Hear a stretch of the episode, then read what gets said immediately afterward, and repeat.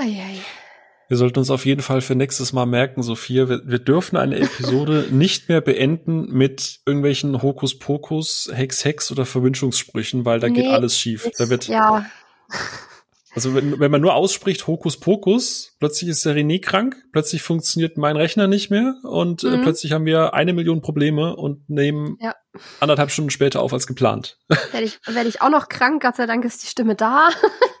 Das, ja. Also, ähm, ja, wir haben heute eine verhexte Episode am Start. Aber ja, wir versuchen halt trotzdem so viele, so viele gute Gefühle und Vibes da reinzupacken, wie wir nur können. um das ja, irgendwie auszugleichen.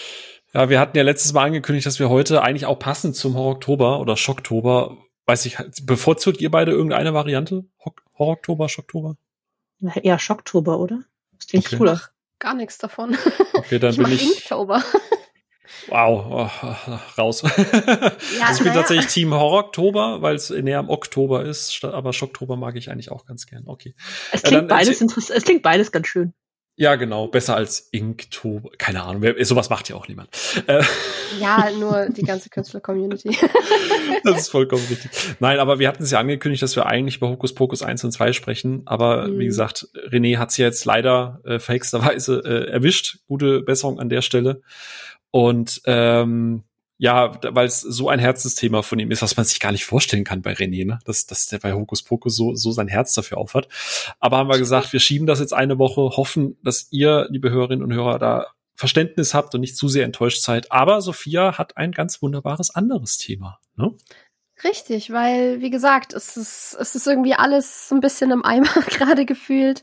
Draußen wird's kälter oder auch nicht, weil Übergangsjahreszeit, aber auf jeden Fall, die Tage werden kürzer, es wird früher dunkel, das Wetter wird durchschnittlich eher scheußlich und wir können alle so ein bisschen was Aufbauendes und was Kuscheliges und Gemütliches vertragen. Und deswegen haben wir uns gedacht, wir reden heute mal über unsere Comfort-Filme. Also, ja, das werden wir gleich noch näher definieren, denke ich. Und ähm, weil es für meinen Comfort-Film ziemlich viel äh, Überschneidungsmenge gibt mit einer guten Freundin von mir, die auch äh, im Filmbereich tätig ist, habe ich mir gedacht, die hole ich jetzt einfach mal dazu. Und deswegen ist heute Rese oder Theresa da. Hallo. Und darf sich einfach direkt schon mal vorstellen. Rese, wer bist du? Woher könnte man dich kennen? Also ich bin die Rese, auch genannt äh, äh Theresa. Guten Tag, guten Tag. Äh, ich, äh, man kennt mich eventuell von kino.de, da darf ich Artikel schreiben, darf eventuell auch mal den einen oder anderen Star interviewen. Äh, ansonsten podcastmäßig ist das hier tatsächlich so ein bisschen jungfräulich für mich. Ich habe höchstens nur bei, bei ein paar Freunden äh, mal einen Podcast mal mitgemacht, aber ähm, der, die wurden nie wirklich öffentlich gezeigt ja, also äh, wenn man mich, wenn man in Berlin immer zur Sneak Preview äh, am Potsdamer Platz gegangen ist, äh, donnerstags, dann äh, kannte man mich, weil ich immer die eine war, die immer alle Fragen beantworten konnte, weil ich in wandelndes Film- und Serienlexikon bin und entsprechend immer sehr informiert war, was gerade so in der Filmwelt los war. Ja, Nerd. und ähm, ein bisschen. Und was viele noch nicht wussten, Sophia, Margot Robbie und ich teilen uns den Lieblingsfilm, denn das ist natürlich der beste Film aller Zeiten, Robin Hood Held in Strumpfhosen. Der Grund, Jawohl. warum Sophia mich heute hier äh, herge herbestellt hat. Vielen Dank, Sophia, an dieser Stelle. und auch der Grund, warum wir Freundinnen geworden sind. Aber das äh, packen wir dann nachher aus. Ist das nicht schön? Genau. Das und, man, euch das und Michael Fassbinder. euch verbinden Strumpfhosen, ist doch auch schön. Ja, genau. genau, die, die, beiden, die beiden Frauen, die nie Strumpfhosen tragen, äh, ja. Richtig. Genau, uns verbinden Strumpfhosen und eventuell auch Macbeth, Justin Kürzel und ähm, Michael Fassbender. yes.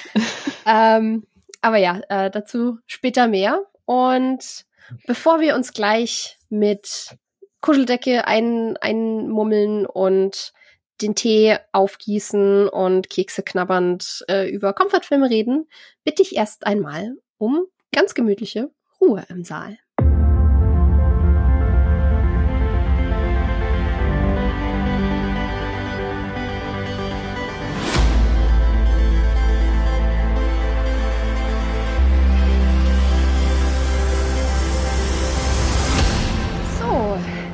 Willkommen zurück. Willkommen im äh, gemütlichen Wohnen- und Filmzimmer bei Ruhe im Saal, im, im Kuschelsaal. Ähm, generell wusste ich anfangs nicht so genau, wie ich an das Thema rangehen soll. Wie ich wusste, ich möchte drüber reden, aber ähm, anfangs dachte ich mir so, ja gut, was soll man dazu groß sagen? Und dann kamen aber plötzlich mehr und mehr Fragen auf. Und die erste davon war tatsächlich, weil es gar nicht so einfach zu beantworten ist, wie ich finde, was macht eigentlich einen Comfort-Film aus? Also was muss der aufweisen an Qualitäten oder ab wann kann man überhaupt davon sprechen, dass ein Film für einen ein Comfort-Film ist und wie definiert man das dann tatsächlich? Also was bedeutet das überhaupt für einen? Habt ihr da einen, einen festen Begriff euch irgendwie abgesteckt? Vielleicht mal Rese? Ja, also bei mir kann ich es, glaube ich, fast sogar in einem Satz zusammenfassen. Für mich ist es diejenigen Filme, die einfach so ein gutes Gefühl einem geben, dass man sie einfach immer und immer wieder gucken kann. Sei es, weil man die Charaktere mag, die Musik mag, die Gags mag, weil ja auch viele Comfortfilme wahrscheinlich auch irgendwie auch Komödien wahrscheinlich meistens sind. Und bei mir ist es auch ein sehr, sehr schmaler Grad zu meinen Lieblingsfilmen die da noch sich Überschneidungen haben. Wobei natürlich auch hier und da ein paar Filme sind, die ich als meine Lieblingsfilme bezeichnen würde, die jetzt nicht unbedingt in dieses klassische Klischee einer oder Definition eines Komfortfilms fallen würden. Also Komfortfilme sind die Filme, die ich mir angucke, wenn ich krank zu Hause liege und einfach abschalten will oder ich wirklich genervt bin von der Arbeit oder von sonst was von dem Alltag, dann muss ich diese Filme gucken und dann geht's mir danach wieder gut. Seht ihr das irgendwie anders? Wie? Das ist irgendwie eine super Art, wenn du sagst, äh, für wen du arbeitest und dann direkt der erste Satz ist, ja, das gucke ich immer, wenn ich genervt bin von der Arbeit. Grüße gehen raus. ich möchte, ich möchte, ich möchte meine alten Arbeit sprechen, weil ich habe da alte Arbeit. Das ist explizit hier meine frühere Arbeitgeber. Okay. nein, nein, also mein, mein aktueller Arbeitgeber ist sehr, sehr cool, macht viel Spaß, aber mein früherer Arbeitgeber. Also es kommt natürlich auch trotzdem mal vor, dass mal auch mal, dass man einfach mal genervt ist vom Alltag. Egal wie das cool die Arbeit ist, die kann einen auch mal anpissen. So das ist, ist, das ist vollkommen richtig, ja. Eigentlich fasst das das ganz gut zusammen, was Riese sagt. Ähm, es gibt ja, ich glaube, da, Sophia, da hast du noch eine Frage vorbereitet, deswegen will ich da nicht vorgreifen. Ähm, aber Comfortfilme, du hast es gerade schon gesagt, es ist, glaube ich, ein, einem gewissen Genre zugeordnet. Ich habe allerdings gemerkt, wo ich so meine Liste durchgegangen bin, wo ich ein bisschen geguckt habe, was habe ich denn so für Comfortfilme. Ich glaube, ich habe keinen Film aus einem Genre, äh, nee, ich habe keinen Film aus keinem Genre, außer vielleicht in Torture Porn oder so irgendwas. Wobei ich das ja, das ist schon sehr ich auch ein bisschen beunruhigend. Also ich finde Hostel? Äh, Hostel sehr kommt. Nee, da habe ich ja, wir, da haben wir in, in, in unserem Rewatch das Thema erst drüber ja. gesprochen. Den fand ich beim Rewatchen ja einfach nur langweilig, äh, witzigerweise. Aber ähm, nee, ich glaube, ich habe sie so ein Comfortfilm in fast jedem, also Action, Horror, Comedy und was auch, äh, auch bisschen Drama eigentlich. Aber es ist, was Riese gesagt hat, trifft's eigentlich ziemlich gut. Also dieses, dass du einfach da nicht unbedingt jetzt halt, ja, ich, ich greife ich doch vor, viel gutmäßig rausgehst, sondern dass du dich einfach, wie hat das, Kim hat das heute so schön gesagt, so ein bisschen wie nach Hause kommen. So, du guckst dir einen Film an, welches Genre auch immer, und egal ob es jetzt gruselig ist oder Action oder Comedy oder so, du fühlst dich einfach, du kommst, du kommst so an. So, es ist so, so vielleicht auch ein bisschen, wir hatten es ja davon mal in dem Nostalgie-Part, ne, dass du sagst, okay, du verbindest irgendwas damit, aber du, du lässt dich einfach fallen auf die Couch, du schlürfst gemütlich unter deiner Decke deinen Kaffee und vielleicht isst du ein Stück Kuchen dazu und dann ist einfach so, mh, hm, es ist comfy, so hügelig, wie, wie, wie die Skandinavier sagen. ja, das stimmt. Also für mich ist es ziemlich ähnlich in der Definition. Halt irgendwas, was mich wieder aufbaut und zwar aufgrund von allem, was irgendwie am Film dranhängt. Nicht nur, weil es ein extrem guter Film ist. Manche von den Sachen, die ich auf der Liste habe, würde, würden viele Leute nicht als super gute Filme bezeichnen wahrscheinlich. Ähm, und weil ich eben gerne Zeit damit verbringe, ob es die Welt ist oder die Musik oder die Charaktere. Meistens ein bisschen von allem und wo ich mich danach einfach wieder ein bisschen besser fühle, wo ich, was, was auch so ein bisschen ein, ein sicherer Hafen ist quasi, wo man sich so ein bisschen geschützt fühlt vor der Außenwelt, weil es einfach so vertraut ist. Ich finde, sicherer Hafen ist perfektes Stichwort, weil es ja auch so ein bisschen, ich finde, diese Filme sind auch immer mit so Erinnerungen verbunden. Gerade wenn man sich irgendwie so, weiß ich nicht, da kommen wir ja auch noch mal später drauf zu sprechen, aber viele davon sind auch so aus, aus, der, aus der früheren Phase oder aus, aus bestimmten Phasen in deinem Leben, wo man sich dann einfach wirklich sicher fühlt. Und wenn man dann immer wieder zu diesen Filmen zurückkehren kann und immer wieder was Positives damit verbinden kann, finde ich, passt das dann wirklich so dieser Komfort, die Komfortness quasi dazu. Ja. Wisst ihr, was ich meine? Ja. Ja, das mhm. hat dann was Tröstliches einfach. Ja, genau. Ja. Genau.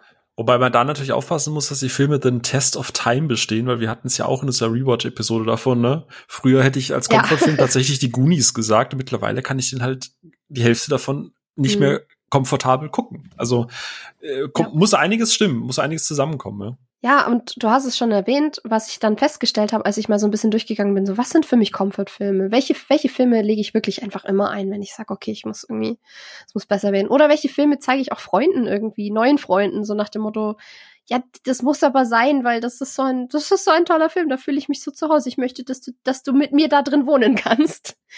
Aber das sind nicht zwangsläufig immer Filme, die man auch als Feel-Good-Filme bezeichnen kann. Weil du hast mir dann in der Vorbereitung so die Frage geschrieben, so ja, sind für dich Comfort-Filme eigentlich automatisch auch Feel-Good-Filme oder umgekehrt? Und ich dann so, hm, eigentlich nicht unbedingt. Weil wenn ich jetzt so ein bisschen schaue, was irgendwie früher mal für mich Comfort war oder was jetzt auch noch immer für mich Comfort ist, da gehören halt auch so Sachen dazu wie The Losers oder als Serie Detektiv Conan, wo jede Folge irgendjemand aufs Grausamste ermordet wird. Das ist nicht per Definition so ein typischer Feel-Good-Film wie jetzt irgendwie ein, keine Ahnung, Ratatouille oder so, ähm, sondern schon auch irgendwelche Actionstreifen oder bei euch habe ich rausgehört, dass da auch Horror mit dabei ist. Also mhm. für mich fallen Feel Good und Comfort-Filme echt nicht zwangsläufig zusammen. Wie ist das für euch? Ja, also ähm, im Prinzip hast du es gerade schon gesagt. Also Feel Good ist wirklich, äh, es gibt eben so, so ein, zwei Filme und ich, ich werde den jetzt nachher auch nicht nochmal nennen, weil ich weiß, ich glaube, unsere Zuhörerinnen und Zuhörer sind, haben es mittlerweile satt, etwas über das äh, erstaunliche Leben des Walter Mitty zu hören, aber das ist für mich halt ein Feelgood-Film, weil ich das Gefühl mag, mit dem ich am Ende aus diesem Film rausgehe, weil ich weiß, es gibt diese Szenen in diesem Film, die mir in mir irgendwas auslösen, eine Emotion, ein Gefühl, ein, ein, ein sicherer Hafen, nach Hause kommen, wie auch immer man das sagen möchte. Das ist für mich so komplett Feelgood, aber keine Ahnung. Es klingt jetzt halt erstmal Banane, aber Gladiator oder Terminator 2 sind für mich Comfort-Filme. Ich liebe die Filme, die, da verbinde ich Zeit mit meinem Vater zusammen, da verbinde ich andere Zeiten äh, damit. Und das ist für mich dann Comfort. Ich gucke die, ich, das ist jetzt nicht klassisch, dass man sich da einmümmelt, weil bei Terminator 2, da, da, da, da rauschen natürlich Endorphine durch den Körper, wenn es knallt. Aber irgendwie fühle ich mich bei Terminator 2 halt trotzdem so comfy, weil's, weil ich ihn früh geguckt habe mit meinem Vater, da verbinde ich dann irgendwie das alte Zuhause mit und da fühle ich mich comfy. Aber am Ende gehe ich da nicht raus und denke mir so, ha, jetzt könnte ich die ganze Welt umarmen. Aber da kann ich dir absolut beipflichten. Also äh, Robin Hood in Strumpfhosen ist auch deswegen einer meiner absoluten Lieblings- und Komfortfilme, weil ich den halt auch in Kindheitstagen sau oft mit meinem Vater geguckt habe. Immer schön auf Videokassette mit der, mit der, mit der Werbung noch dazu. Äh, richtig, ja, richtig schön. Aufgenommen aus dem Fernsehen, ich kenne Exakt damals bei Sat 1, wo die Sat 1 noch eine Kugel war. Man, äh, ach ja. Äh, Der Sat 1 Filmfilm. Genau, ich glaube, wir hatten dieselbe Aufnahme so ungefähr am selben Tag. ich glaube auch, das ist gut möglich. Aber ja, wenn du, wie du schon sagst, also ähm, du, du sagst, äh, viel gut Film wäre für mich, für mich jetzt zum Beispiel sowas wie die Pitch Perfect Filme oder Mamma Mia, also eher so Musical Sachen aber eben auch äh, Chef zum Beispiel hier, äh, Küss den, wie heißt der in Deutschland? Der hat auch so Küss den Frosch, äh, Küss den Chef, äh, nee, Küss den Koch. Küss den Koch. Äh, ja, der, der, von, der von und mit John, von wieder, John Favreau. Haben wieder einen englischen Titel in einen anderen englischen Titel konvertiert, weil, I don't know. es ist, es ist unlogisch, aber ja. Wobei, bei dem, bei dem Film macht es ja tatsächlich Sinn, weil Chef im Deutschen die erste Assoziation anders ist als im Englischen. Das stimmt, aber äh, trotzdem ist der Film auch eher so für mich ein Feel-Good-Film, ein klassischer Feel-Good-Film, nicht unbedingt necessarily ein Comfort-Film. Den habe ich vielleicht jetzt, wenn es hochkommt, schon drei, vier Mal gesehen, aber es würde jetzt nicht an das die Rewatchability eines Robin Hood in den Strumpfhosen für mich heranreichen, den ich halt wirklich zu jeder Tages- und Nachtzeit gucken könnte und dann wahrscheinlich auch äh, demnächst äh, wirklich auch zu jeder Tages- und Nachtzeit gucken werde, wenn äh, äh, ja, in nächster Zeit werdet ihr nämlich von, von, mir, von mir auf kino.de nichts lesen, denn ich bin jetzt gerade im Mutterschutz und äh, die nächsten Monate dann auch in Elternzeit. Äh, die Nächte werden lang, sag ich da nur. Du bist dann die Heldin mit Windelhosen quasi. Genau, die Heldin mit Windelhosen. Oh Gott. ja, aber genau für sowas braucht man dann halt auch irgendwie was, was man. Also für mich sind so Komfortsachen dann halt auch immer wieder Sachen, die ich. Das klingt gemein, aber die manchmal auch einfach im Hintergrund laufen weil ich die Gesellschaft, sage ich jetzt einfach mal, mag, wenn ich mich irgendwie einsam fühle oder so in der Studentenbude und beide Mitbewohnern sind weg oder so. Oder mein Freund ist auf der Arbeit und ich hock daheim und es ist irgendwie scheiß Wetter und ich, ja, es packt einen irgendwie so eine Einsamkeit und dann ab und zu laufen diese Sachen dann tatsächlich auch einfach mal im Hintergrund. Muss ich jetzt auch zugeben. ähm, ja, ähm, habt ihr also geht's euch dann auch wirklich so, dass ihr sagt, okay, dieser Film schafft's wirklich, dass es mir danach besser geht? Ich hab's leider auch schon gehabt, dass es nicht unbedingt funktioniert, aber zumindest so einen kleinen, es ist dann zumindest für die Zeit, wo ich ihn gucke, ist es dann genügend Eskapismus, dass ich so lange rauskomme. Vielleicht erwischt's mich danach auch wieder, aber es ist zumindest eine Verschnaufpause, sage ich jetzt mal. Mm, ich glaube, glücklich in dem Zusammenhang würde ich eher auf viel gut gehen. Bei Comfort muss ich am Ende nicht zwingend glücklicher rausgehen, sondern ich muss einfach irgendwie Glück, Glück ist das falsche, falsche Gefühl in dem Fall. Es ist, äh, ich sehe schon, das ist heute ein sehr spiritueller, äh, eine sehr spirituelle Episode, wo es viel, Willkommen zur nächsten Therapiestunde bei Dr. Sylvia Rosenberger. ja, genau, äh, Therapie an der Tür. Ähm, Nee, glücklich nicht. Also wenn ich jetzt halt keine Ahnung, Terminator 2 gucke, habe ich ja gerade eben gesagt, dann bin ich nicht glücklich am Ende, sondern es ist einfach so geil, happy, vielleicht happy. Wobei happy übersetzt sich dann auch wieder mit, mit eher glücklich. Äh, Besser gelaunt ja. vielleicht. Genau, Sag genau. Gute Laune, gute Laune vielleicht ist es eher, weil glückliche ist dann doch eher dann sowas wie, was du jetzt ja gerade gesagt hast, Rese, irgendwie Chef oder wie gesagt Walter Mitty, da gehe ich raus, bin einfach glücklich und möchte die Welt umarmen. Aber wenn ich jetzt dann Stirb langsam gucke, was auch so ein Action-Comfy-Film ist, da bin ich danach nicht glücklich, sondern es ist einfach so, geil. Ja, aber da hast du ja dann ein Bierchen dazu und wenn du dann so ein äh, Machete guckst und in der hintersten Reihe alle immer Machete rufen, dann kommt ja auch so eine Art Glücksgefühl rein. Machete also, ruft nicht aus der letzten Reihe, weißt du doch. Nee, das, das, das, das tut nicht Machete, aber das Kinopublikum tut es. Mit dem Bierchen in der Hand. nee, aber bei mir ist es tatsächlich so, dass ich schon, ich, ich gehe jetzt mal auf meine alte Arbeit, denn da hatte ich tatsächlich einen sehr nervigen Chef und das sechs Jahre lang. Äh, und zwar wechselnde. Und wenn es dann wirklich so weit war, dass ich mit irgendwelchen anderen, ich sag mal, Therapiemöglichkeiten äh, im Sinne von Dart spielen oder mit anderen Leuten mal äh, weggehen und was saufen gehen, dann habe ich auch einfach mal gesagt, nee, jetzt, jetzt brauche ich einfach mal ein paar Minuten wieder, wieder so meine, mein Safe Haven, meinen sicheren Hafen. Ich gucke jetzt diesen Lieblingsfilm und dann geht's mir danach auch wirklich besser. Und das war dann doch wirklich immer so, okay, gut, ich habe, du merkst dann auch so immer so eine Phasenweise. Also ich kann auch wirklich aller paar Monate oder nicht nur aller, nicht nur einmal im Jahr, sondern wirklich aller paar Monate, okay, du hast jetzt zu lange diesen Film nicht gesehen. Du musst ihn jetzt mal wieder gucken, damit du wieder auf so einem Level von Glücklichkeit bist, dass es die dir ba wieder gut die geht. Die Batterien müssen wieder aufgeladen werden. Genau, die Batterien müssen ja. wieder aufgeladen werden. Ich muss mal wieder, ich muss mal wieder alle Zitate noch mal raushauen, damit ich jetzt hier wieder gut gelaunt durch den Tag gehen kann und durch den Alltag gehen kann. Gerade wenn teilweise ja auch die Arbeit irgendwie mal mundän oder so ist, dann ist, dann ist das genau das Richtige, finde ich. Ja, also ich glaube, ich bin da irgendwo so ein bisschen zwischen euch. Das ist schon den, den sicheren Hafen brauche ich dann und je nach Situation holt's mich dann auch wieder raus, aber manchmal ist es auch wirklich einfach nur so diese kurz, kurz rauskommen. Und danach kann ich mich dann auch wieder mit der Welt befassen, weil ich, weil ich eine Pause davon hatte. Das trägt dann massiv dazu bei. Hm, ich meine, wir, wir werden nachher ein bisschen auf äh, einzelne eingehen, ähm, aber ich muss sagen, ich hatte jetzt, meine Liste ist doch irgendwie lang geworden, als ich mal so überlegt habe, was, was fällt bei mir in die Comfort-Film-Ding. Äh, und dann ist mir auch aufgefallen, es sind so ein, zwei Sachen dabei, die auch so ein bisschen, wo ich weiß, dass manche Leute die Augenbrauen heben würden, wenn ich sagen würde, ah ja, das ist mein Comfortfilm. Weil bei so Komödien sind Leute dann immer relativ äh, offen oder verzeihen einem vieles, wenn man sagt, ja, aber da fühle ich mich danach halt einfach besser, da kann ich abschalten dazu. Aber bei anderen Sachen ist es dann so, ja, wie der Film? Habt ihr, habt ihr in eurer Liste irgendwelche Sachen, die so ein bisschen mit euren Guilty Pleasures auch zusammenfallen? Also ich meine, wir haben ja eine eigene Episode sogar zum Thema Guilty Pleasure gemacht und haben, sind zum Fazit gekommen, wir wollen diesen Begriff eigentlich gar nicht benutzen, aber manchmal fühlt man sich trotzdem so ein bisschen, bisschen mies, wenn man, wenn man manche Filme irgendwie uneingeschränkt feiert. Und bei mir gibt's tatsächlich so ein bisschen Überschneidung. Ist es bei euch auch so? Also bei mir jetzt eher weniger, muss ich sagen, weil ich einfach diese Definition sehr ungleich für mich finde, für Guilty Pleasure und für Comfortfilm. Weil wie gesagt, Comfortfilm ist für mich ein sicherer Hafen. Guilty Pleasure gucke ich einfach mal aus der Lust, aus der Lust heraus. Also das ist für mich jetzt hier kein Film, der mir jetzt eine große Sicherheit immer wieder gibt, sondern einfach nur so, ja, ich habe jetzt gerade mal wieder Lust, den zu gucken. Und das sind jetzt nicht die Filme, die ich in der, in der Dauerrotation quasi drin hätte. Also Comfort-Filme sind für mich eher die Filme, die ich häufiger gucken würde, als die Guilty Pleasures. Das, da ist, glaube ich, der größte Unterschied so ein bisschen zu merken. Phil, wie siehst du das? Ganz anders tatsächlich.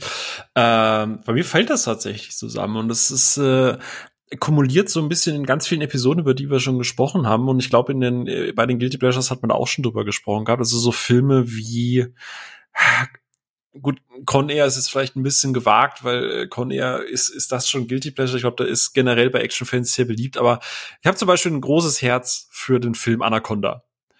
Uh, und der ist schon sehr schlecht, der ist schon sehr trashig, wo was gerade eben, ich habe gerade eben dran gedacht, wegen Machete äh, beziehungsweise Danny Trejo. Und ähm, musste dann halt an Anaconda denken. Und Anaconda ist halt für mich ein kompletter Guilty Pleasure, aber der würde tatsächlich auch in Comfort-Film reinbauen, weil ich den Film einfach auch viel zu früh geguckt habe. Das ist äh, so dieses, die Eltern sind außer Haus und man möchte irgendwie, man, man guckt dann noch irgendwie auf Vox und dann, oh Gott, krass, da ist irgendwas mit Blut und einem Viech und oh Gott, spooky. Und irgendwie ist Anaconda so, so zum Beispiel ein Film, der ist ein Guilty Pleasure, aber irgendwie würde ich den auch ein bisschen in diese Comfort-Ecke mit reinmachen, weil so ein bisschen, ich, ich liebe ja Tierhorror und ähm, das, keine Ahnung, der ist so cheesy und drüber. Ich ich mag den einfach und, und da, da passt das für mich beides zusammen.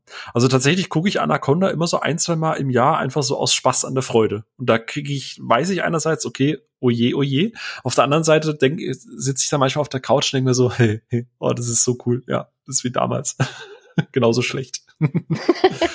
ja, man kennt's. Also ich hatte phasenweise und äh, ab und zu haben für mich zumindest die, die Comfort-Filme auch gewechselt, so über die Zeit, je nach Lebensphase. Aber ich hatte auch eine Phase, wo ich zum Beispiel mit einer Freundin und dem jetzt äh, Ehemann sehr viel Sunshine Reggae auf Ibiza geguckt habe, im Karl Dall, der ja wirklich. Ha, äh, ich habe ich, ich, ich hab Fragen. Ich habe ich hab ganz spontan Fragen. Äh, ja, aber den haben wir halt super regelmäßig geguckt und das war dann auch irgendwie so wir nehmen uns die Zeit, wir haben Zeit füreinander, wir kochen davor noch zusammen Abendessen und hocken uns dann mit Chips davor und gucken den. Das war dann auch so, ein, so eine Comfort Zone. Wo kann und man den streamen? glaube, den kann man nirgendwo streamen. Vielleicht irgendwo mal im, im Trash-Angebot von Prime. Die haben da ja immer mal wieder so Sachen, wo man sich denkt, wo habt ihr das ausgegraben? Aber da sind halt so, da sind halt so Witze dabei, so wie, haben sie ein Bad genommen? Wieso? Fehlt eins? Und das ist so furchtbar. Also genau dein Witz, Nimo. Ah, ich fühle mich gleichzeitig gelobt und beleidigt. Wahnsinn. Ja, das, da habe ich es richtig gemacht. Nee, aber das ist dann halt, das fällt dann total mit Guilty Pleasure zusammen. Oder auch bis zu einem gewissen Grad, was mir wieder eingefallen ist, ist, und den, den gucke ich tatsächlich auch immer noch wieder als Comfort-Film, äh, ist Der Hobbit, und zwar vor allem der zweite, wo ja auch viele bisschen allergisch drauf reagieren. Und ich weiß, der hat seine Schwächen und ich weiß, der hat Sequenzen, die sind fürchterlich.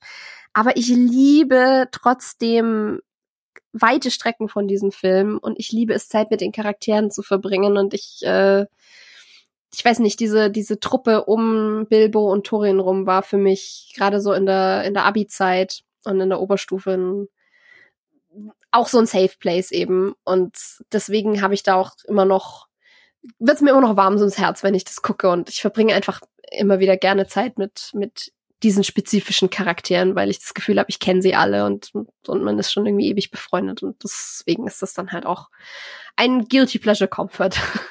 Solange es nicht Teil 3 ist. Nein, über Teil 3 reden wir nicht. über Teil 3 reden wir nicht. Ich tue immer so, als würde der nicht existieren.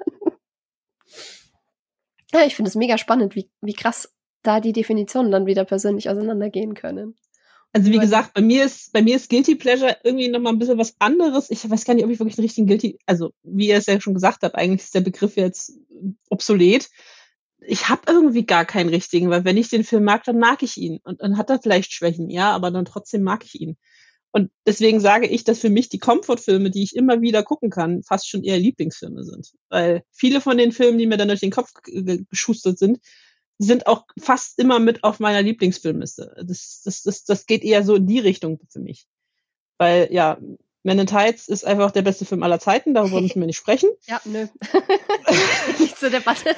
Und dann auch noch die anderen, die ich hier auch noch auf meiner Liste habe, die würde ich auch alle fast äh, auf die Liste der Lieblingsfilme sofort schreiben, also oder Lieblingsserien oder was auch immer, was man da auch noch haben kann das, das geht fast bei mir eher einher. Also Guilty Pleasure, ja, da gibt's auch Filme, die man immer wieder gucken kann, aber da, da fühle ich mich nicht so sicher irgendwie. Ja, verstehe ich auch. Ich meine, es trägt ja auch dazu bei, dass du, dass es für dich kein, äh, kein Sicherheitsgefühl da ist, wenn du schon weißt, hm, irgendwie fühle ich mich auch ein bisschen schuldig dafür, dass ich es mag. Das schließt sich ja witzigerweise eigentlich fast schon gegenseitig aus, aber ich finde es trotzdem lustig, dass es bei Phil und mir trotzdem irgendwie diesen Überlapp gibt. Schon ganz cool. Und was ich auch festgestellt habe, als ich drüber nachgedacht habe, ist, dass ich zwar viele Comfort-Filme, aber fast mehr Comfort-Serien habe, weil vielleicht weil es einfacher ist, gerade bei Sitcoms oder so wie jetzt Brooklyn Nine-Nine oder Scrubs ist für mich ein ganz großes Ding.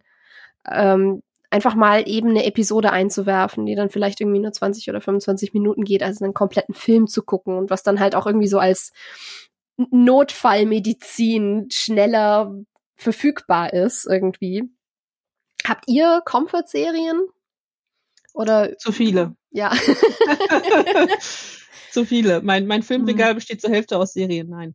Ähm, ich hau jetzt einfach mal meine raus. Ich, ich hau die jetzt einfach raus, ob ihr sie kennt oder nicht, ist mir jetzt egal. Ähm, Gilmore Girls. Es ist einfach so. Downton Abbey. Gerade erst wieder geguckt, komplett durch, von Anfang bis Ende, inklusive zweiten Film. Äh, Futurama. I Met Your Mother. Dann wird's ein bisschen aktuell, äh, wohl bei Chuck, nee, Chuck ist nicht aktueller, aber die aktuellste Nein, Serie, die ich sehr aggressiv frühe 2000er. ja, nee, äh, äh, late 2000er, um genau zu sein, ja. weil der fing 2009 an. Äh, die, die früheste, die, die aktuellste Serie, die ich auf der Liste habe, ist Zoe's Extraordinary Playlist. Fantastische Serie, ich liebe sie. Ich habe sie, glaube ich, schon zehnmal durchgeguckt, seitdem sie vor zwei Jahren on air ging und habe hier Originalrequisiten rumstehen von dieser Serie. Aber ich lasse jetzt erstmal Phil den Vortritt und dann habe ich nämlich noch eine andere These, die ich auch mal in den Raum werfen möchte. Ja, also ich, Phil, ne? jetzt, jetzt bin ich fast enttäuscht. Ich dachte, die Liste, es ist, ich dachte, das ist jetzt so ein, so wie es Ono immer macht. So, er, hat ganz, er erzählt ganz kurz mal runter und dann kann jeder sich drei Kaffee genau. machen. René kann noch eine Runde WoW Rage spielen und dann ist Ono so halt durch die Liste durch. Ähm, ich wollte jetzt nicht übertreiben. Ich dachte mir so, ey, wir sind alle hier noch, weißt du? Ja, das ist. Äh, ich, ich, ich könnte wahrscheinlich noch länger aufzählen. Ich habe jetzt schon wirklich mich auf die wichtigsten beschränkt. Buffy, Buffy fehlt noch. Und ja, Miranda. Fehlt Miranda fehlt auch. Miranda habe ich doch aber aufgezählt, oder? Miranda habe ich gesagt. Nein, hast du nicht. Die doch, ich habe Miranda, habe ich Miranda nicht gesagt. Miranda ist ganz wichtig. Miranda ist ganz wichtig in Horrible Series. So, ja, jetzt bin ich fertig. Richtig. Die so. teilen wir nicht. Ähm, tatsächlich, du hast es gerade eben schon gesagt, Sophia. Ähm, Brooklyn Nine-Nine ist einfach, ne? Geht immer. Ja, es ist einfach, ist einfach gut. Ähm, genau. Ansonsten, ja, darf man das, darf man offiziell sich als Friends-Fan outen oder ist das jetzt schon gecancelt worden? Okay, äh, Nein, Friends geht. Vor allem Friends. für unsere Generation. Also ich denke mal, du bist auch so in den 30ern, da passt das. In den 30ern, nee, das ist Onno ist in den 30ern geboren. Ja, gut. ja, aber gut. Liebe Grüße Nein, an der Stelle, Onno, tut mir leid. Friends ist immer noch super. Ja. Äh, nee, ansonsten Gravity Falls zum Beispiel noch, um mal ein bisschen vielleicht was Aktuelles zu nennen. Und äh, äh, wie hieß, ah fuck, wie hieß die Serie auf Netflix? Hilda hieß sie, glaube ich, ne? Ja, äh, Hilda. Genau, Großes Comfort-Ding auch für mich. ja, so, absolut. Äh, mag ich so auch super gerne.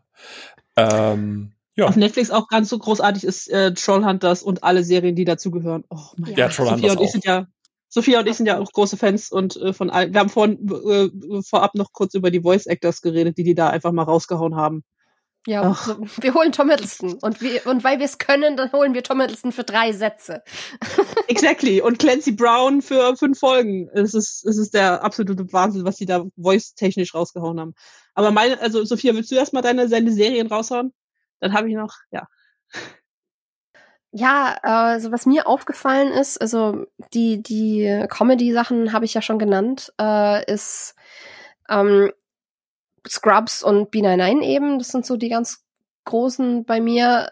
Dann ist es oft so ein bisschen lebensphasenabhängig, wie gesagt. Also ich habe jetzt zum Beispiel während der Bachelorarbeit habe ich, hab ich Chuck angefangen und weggesuchtet.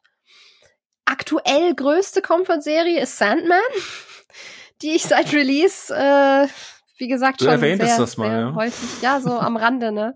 Ich, ich versuche alleine die, die Klickzahlen und Schauzahlen so weit hochzutreiben, dass es für eine zweite Staffel verlängert wird.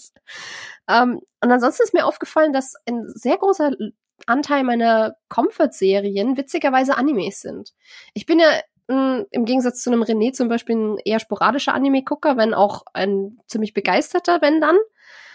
Aber da sind einige Sachen dabei, mit denen ich halt irgendwie groß geworden bin und die für mich dann auch immer so ein, so ein, so ein Sicherheitsgefühl und auch ein bisschen Nostalgie irgendwie geben. Und es ist dann halt äh, allen voran One Piece, weil das auch in der Phase, wo es mir als Teenager echt nicht gut ging, mega mir geholfen hat und irgendwie so mein mein Eskapismus-Freundeskreis war irgendwie diese Piratencrew. Es sind immer Piraten. Irgendwie. mir zeichnet sich ein Muster ab. Äh, dann Detektiv Conan wie gesagt, äh, blutige Morde jedes Mal, aber ich liebe diese Whodunit-Formate und äh, irgendwie, das hat mich als, als Kind, als Manga stellenweise traumatisiert, aber irgendwie habe ich diese Serie total lieben gelernt. Vielleicht habe ich ein Stockholm-Syndrom entwickelt, ich weiß es nicht. Aber auch ganz großes Comfort-Ding. Äh, Food Wars was ich keine Ahnung wie oft inzwischen geguckt habe, wo ich keine Ahnung wie viele Rezepte nachgekocht habe und wo bei mir der Soundtrack rauf und runter läuft, wenn ich äh, einen Ansporn brauche, irgendwie produktiv zu sein für die Uni oder so, wenn ich was Aufbauendes brauche, dann schmeiße ich den Original Score von Food Wars an und dann, ja. Ich, ich weiß, dass das nicht viel miteinander zu tun hat, sorry, wenn ich reingrätsche, aber bei Food Wars fällt mir tatsächlich noch eine Serie ein, die ich fast vergessen hatte. Hier der Name, mein Namensvetter, äh, Somebody Feed Phil ist halt auch absolut Komfortserie, die ich halt auch immer mal wieder gucken kann. Oder Ted Lasso. Stimmt, Ted Lasso haben wir auch nicht erwähnt, das geht gar nicht. Oh, Ted Lasso ist so toll. Hör mir auf mit Ted Lasso.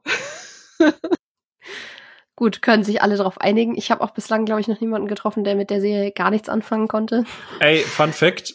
Kim und ich haben vor kurzem eine Folge Red Letter Media geschaut, wo es um Thor, ähm, äh, Top Gun und Jurassic World Dominion ging. Und Mike mag kein Ted Lasso. Der findet die Serie furchtbar und unerträglich. Aber Jay hat ihn dann abgewürgt, das heißt, er konnte nicht ins Boah. Detail gehen. Aber das war ein Moment, wo ich dachte, fuck, ich glaube, ich muss den Kanal nach zehn Jahren jetzt doch mal deabonnieren. das ist beunruhigend. das ist so ein bisschen, als würde man Paddington nicht mögen. Was ist mit dieser Person verkehrt? ja, aber Food Wars ist ein ganz großes Ding und dann tatsächlich auch noch zumindest phasenweise immer wieder mal Bleach. Und das ist ja auch was, was man echt gar nicht in Richtung Feel Good irgendwie einordnen könnte, weil das wird stellenweise schon auch happig. Also ja, irgendwie habe ich einen Haufen Comfort-Anime aus irgendeinem Grund. Aber hey. Und zwischenzeitlich war es auch mit blablabla, Misfits. Also äh, auch nicht, auch nicht ohne, auch nicht harmlos, aber die hat mich in der richtigen Zeit richtig abgeholt und deswegen hat die auch immer noch so einen, so einen ganz speziellen Platz in meinem Herzen. Das waren noch bei dir eher die letzteren Staffeln, die dich da so abgeholt hatten, ne? Nee, tatsächlich nicht. Also Misfits bin ich nach Staffel 3 oder so ausgestiegen. Ach, du bist also doch so ein Purist und sagst, die, die, die Original Crew war die coolste, weil irgendwie dachte ich, ja, du wärst mit, mit, mit dem einen, äh, der erst ab Staffel 3 dabei war. Wie ist er noch? Joe Gilgan? Der aus This is England. Ich komme ich komm gerade auf seinen Namen nicht. Ist ja auch egal. Also, ja. Ja, also gut. Rese, ich wollte, ich sprich, sprich doch mal ich, ich deine wollt, ich wollte, ich wollte mal meine Theorie raushauen, die, die da heißt, ähm, habt ihr auch Komfortdarsteller und Darstellerinnen? Denn ich habe sie. Denn ich weiß, wenn ich weiß, dass ich, wenn ein Zachary Levi oder ein Dan Stevens oder ein Carrie Elves oder ein Miranda Hart oder eine Lauren Graham eine neue Serie, einen neuen Film, ein neues Projekt haben, dann bin ich da auf jeden Fall dabei. Und dann sind das meistens auch so die Themen, die mich dann abholen und wo ich mich sicher fühle. Das wollte ich euch mal fragen. Mm, ich, ich glaube nicht. Ich glaube, das Einzige, was in die Richtung jemals gegangen ist, war damals Leslie Nielsen. Ähm, aber ansonsten, ich mag keine Darstellerinnen und Darsteller, die sich immer nur so auf ein Genre gefühlt begrenzen, wo ich dann weiß, okay, immer wenn die, es gibt also so Romcom-Gesichter, die halt immer in Romcoms drin sind. Und ich mag sowas nicht, ich finde sowas boring as fuck. Und ähm, deswegen, ich habe da tatsächlich noch nie drüber nachgedacht, aber ich glaube, ich, also ich sehe viele Leute gerne, aber nicht in Bezug auf Comfort. Ich habe da keinen, wo ich sage, oh, wenn ich die sehe, dann muss das, das, das sein.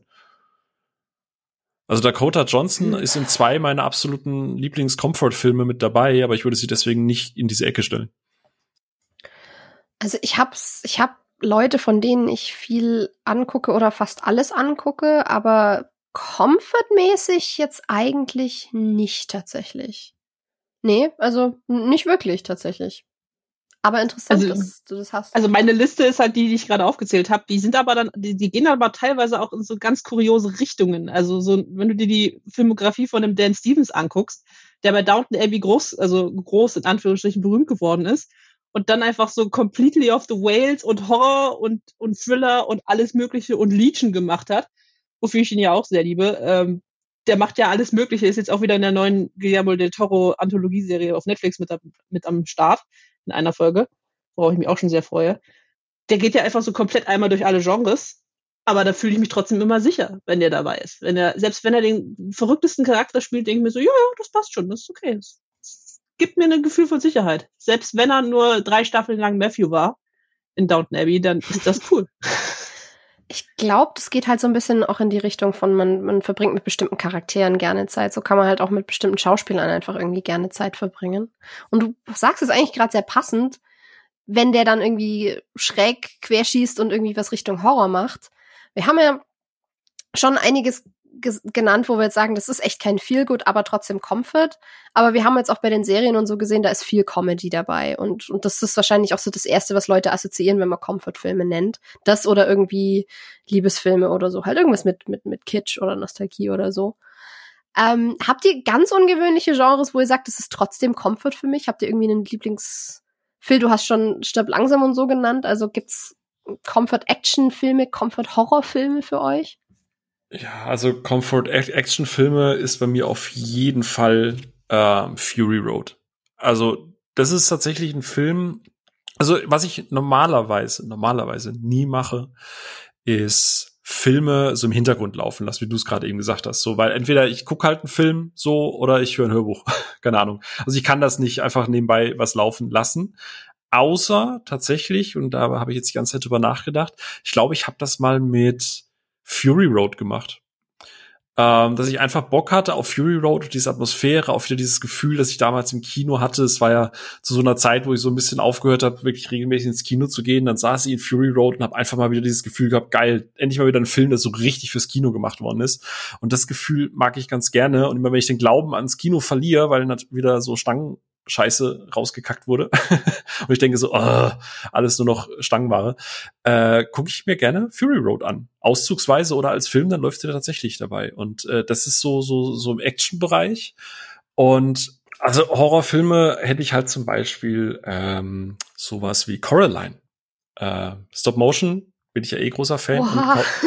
Coraline ist einfach, den gucke ich wahnsinnig gerne. Ich grusel nicht, mich da nicht sonderlich. Ich finde nicht sonderlich, also als er ist nicht für Kinder gedacht, aber ich fühle mich da einfach immer heimelig. Ich, ich mag Coraline super gerne und den gucke ich wahnsinnig oft äh, und bin einfach großer Fan davon und das ist tatsächlich für mich ein Comfort-Film, weil ich den sehr angenehm finde, weil der Fokus für mich eher auf dem technischen Aspekt liegt und ich da einfach nur den Film und die Zeit genieße. Sleepy Hollow ist ein Film, den Kim und ich jedes Jahr im Oktober gucken, weil es einfach, das ist so das Gefühl, was ich vorhin meinte mit Heimkommen. Äh, Sleepy Hollow einfach, keine Ahnung, viel zu früh gesehen und seitdem irgendwie gefühlt jedes Jahr gesehen. Gefühlt lief der auch immer, wenn ich Vox eingeschalten habe früher. ähm, und ich mag Sleepy Hollow einfach wahnsinnig, wahnsinnig gerne.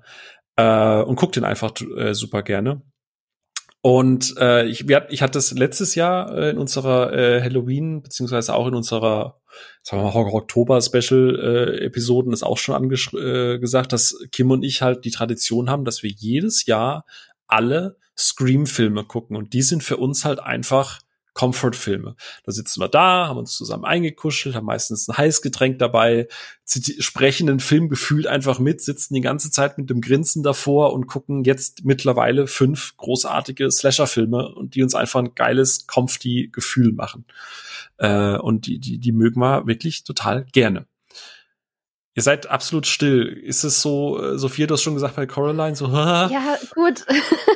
Ich bin halt also, so ein Horrormuffel, da wird's halt schwer für mich, das mit Comfort zu verbinden. Witzigerweise aber, weil du Sleepy Hollow nennst, was ich auf meine Liste nennen könnte, zumindest für eine, für eine Zeit in meinem Leben, wo ich den wirklich permanent irgendwie laufen hatte und auch den Soundtrack ständig, weil ich den sehr viel mitgesungen habe, ist Sweeney Todd. Also auch wieder Tim Burton. und auch wieder Johnny Depp und so. hm. Weil, weiß nicht, der, der hat mich da richtig abgeholt, aber ansonsten kann, fehlt bei mir da halt größtenteils die Identifikation. Das erste, was noch in die Richtung gehen könnte, aktuell ist halt Sandman, aber. Okay. Und Gremlins? Habe ich noch nicht gesehen. Okay. Und äh, hier ein Film, den ich tatsächlich auch erst durch René jetzt gesehen äh, habe, äh, hat er auch letztes Jahr erwähnt gehabt, ist Trick or Treat, der äh, Anthology-Film, wo es ja auch um verschiedene kleine Horrorgeschichten geht. Und den mag ich auch wahnsinnig gerne als Comfort-Film, weil der einfach auch so ein, mhm. der, der stimmt so ein bisschen auf die Jahreszeit ein, ist aber nicht übermäßig brutal oder blutig oder sowas. Ein bisschen wie ähm, äh, an Weihnachten ist es bei mir zum Beispiel Krampus den gucken wir mittlerweile auch mit den Schwiegereltern zusammen. So, ähm, weil, weil das einfach ein cooler, gruseliger, in Anführungsstrichen, Horror Weihnachts-Season-Film ist. Also es muss jetzt nicht nur auf, auf ähm, Halloween oder Horror gemünzt, äh, auf, auf Oktober gemünzt sein, aber das sind tatsächlich Horror-Comfort-Filme, die ich sehr gerne mag, weil ich die nicht gruselig finde oder brutal finde oder blutig oder sowas, sondern einfach, weil die, wie wir es am Anfang gesagt haben, die haben so ein schönes Gefühl und ich verbinde sehr, sehr coole Momente und, und schöne Zeiten damit. Also ich habe tatsächlich auch einen Horrorfilm auf meiner Liste stehen. Ich hätte aber noch kurz eine Gegenfrage. Sind denn Leica-Filme jemals für Kinder geeignet? Ich meine, so ein Kubo and the, the, the Hearts, the Two Strings, äh, der ist ja jetzt auch nicht unbedingt kinderkonform oder die anderen. Mm. Ah, also, also Coraline ist schon der extremste, wie ich finde. Den finde ich auch super schön. Bo aber Box Trolls finde ich eigentlich auch okay. Ja, und Kubo finde ich bei den Schwestern. Also wir waren in der Kindervorstellung damals. Äh, ja. Und die Kids hatten eine sehr gute Zeit. Außer ein kleiner Junge, der hat bei den Schwestern immer so ein bisschen geweint. Äh, fairerweise. Aber der Rest, der, aber der Rest der Kids hatte da tatsächlich eine sehr gute Zeit. Aber ich glaube, das ist auch sehr wow. unterschiedlich. Ja. War bei mir damals auch so. Und ich würde jetzt sagen, der neueste von ihnen, hier Missing Link, der ist auch eigentlich relativ kindertauglich. Also ich würde sie nicht für die Kleinsten einstufen, das nicht aber für etwas ältere doch durchaus. Was hast du? Äh, ich mein, mein, tatsächlich ist mein, geht mein Horror, Lieblingshorrorfilm tatsächlich auch wieder so ein bisschen mit diesem Comfort-Schauspieler ein. Carrie spielt da mit. Es ist tatsächlich Saw. Der erste Saw, einfach nur. Ich mag den so gerne. Ich kann mir den einfach jederzeit angucken. Ich finde den auch so, der ist für mich wieder so ein, so ein sicherer Hafen einfach, weil ich den einfach mag. Ich, es klingt total abstrus, aber der Sophia erste Saw ist immer anders als die restliche Reihe. Sophia der erste ist ja eher mehr Thriller. Ja, aber der erste ist mehr Thriller als irgendwas anderes. Also er hat zwar natürlich seine horrorhaften Szenen, wo natürlich Leute auch sterben auf brutale Art und Weise. Ich mache jetzt extra alles in Anführungsstrichen. Aber für mich ist Saw tatsächlich ein Komfortfilm. Ein Horror-Komfortfilm. ich hätte noch einen Horror, ich, hätte noch einen Horror-Kriegsfilm. Das ist für mich Inglourious Bastards. Kriegsfilm natürlich auch in Anführungsstrichen, denn Inglourious Bastards mixt einfach alle Genre, die wir mal so haben und macht, schüttet einmal durch und am Ende hast du einen Film mit Apfelstrudel, äh, den du immer mit Apfelstrudel essen solltest und natürlich die Schlagzahl nicht vergessen. Sowas kommt natürlich beim Ende dabei raus. Aber ja, Glorious Bastards und Saw sind für mich so meine extremen Comfort-Filme, würde ich mal als solches behaupten. Ihr wolltet was sagen. Nee, nee, ähm. ich, ich habe nur gelacht, weil Sophia mich noch ausgelacht hat, weil ich gesagt habe, so, äh, gut, ja, du hast recht. Du hast recht, Saw ist kein Torture-Porn, also noch nicht, aber äh, ist ne, also verstehe ich, ich mag den ersten die ersten beiden tatsächlich ganz gerne, aber das als Comfort ist schon, also das ist schon wild, ja. Das ist äh, interessant. Sophia, was macht das mit dir?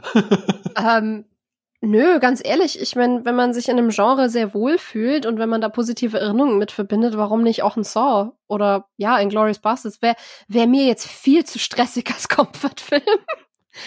Aber ja, doch, ich meine, ich kann es schon irgendwo auch verstehen. Also so, so krass finde ich es jetzt nicht. Ich meine, ich kann nicht, ich kann nicht ganz so extrem gegenhalten mit meiner Liste. ich glaube, das äh, am weitesten ab vom Schuss Xte wäre dann eben, ja, wie gesagt, Sandman und was bei mir halt viel drauf ist, sind dann halt Actionstreifen. Also The Losers ist zum Beispiel für mich so ein ziemlicher Action-Comfort-Film, den ich, den ich sehr mag und der hält ja jetzt auch nicht unbedingt hinterm Berg, was Brutalität oder so angeht.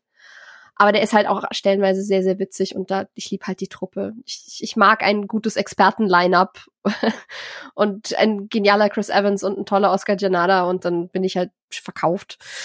Oder der erste Sherlock Holmes von Guy Ritchie, den habe ich auch schon ein paar Mal genannt in dem oh, Kontext. Ja. Und das mhm. ist halt so ein, ich weiß nicht, wie oft ich diesen Film gesehen habe, aber ich kann ihn auswendig mitsprechen. Ich zitiere ihn ständig. Und der Soundtrack läuft rauf und runter, der ist auch irgendwie so in mein Hirn eingebrannt und da fühle ich mich auch einfach gut, obwohl der jetzt auch nicht kuschelig ist in dem Sinne.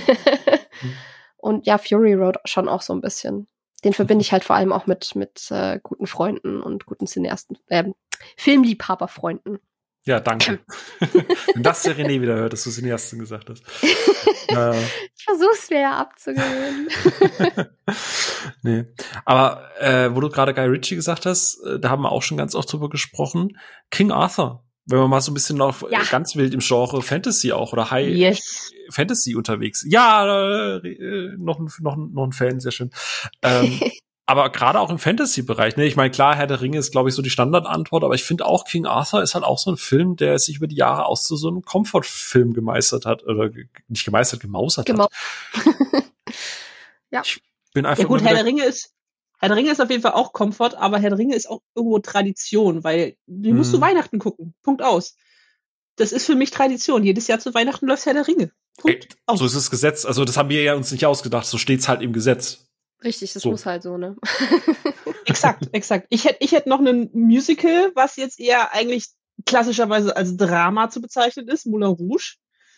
Ich meine, es, es geht in die Komfort-Ecke, weil es halt auch eine Romanze ist und du eine romantische Geschichte erzählst. Aber am Ende sterben halt Leute. Demzufolge würde ich den da jetzt noch mit reinhauen, weil er jetzt nicht unbedingt necessarily nur ein Komfortfilm ist. Aber er geht zumindest in die romantische Ecke. So, das hätte ich als Olive Branch anzubieten. Aber es ist doch super spannend. Es ist doch total spannend, oder, Sophia? Also, wenn man ja. überlegt, so im Vorgespräch, weil wir halt wirklich so, also Komfortfilme, ja klar, die nackte mhm. Kanone, so, Philipp, was hast du sonst noch?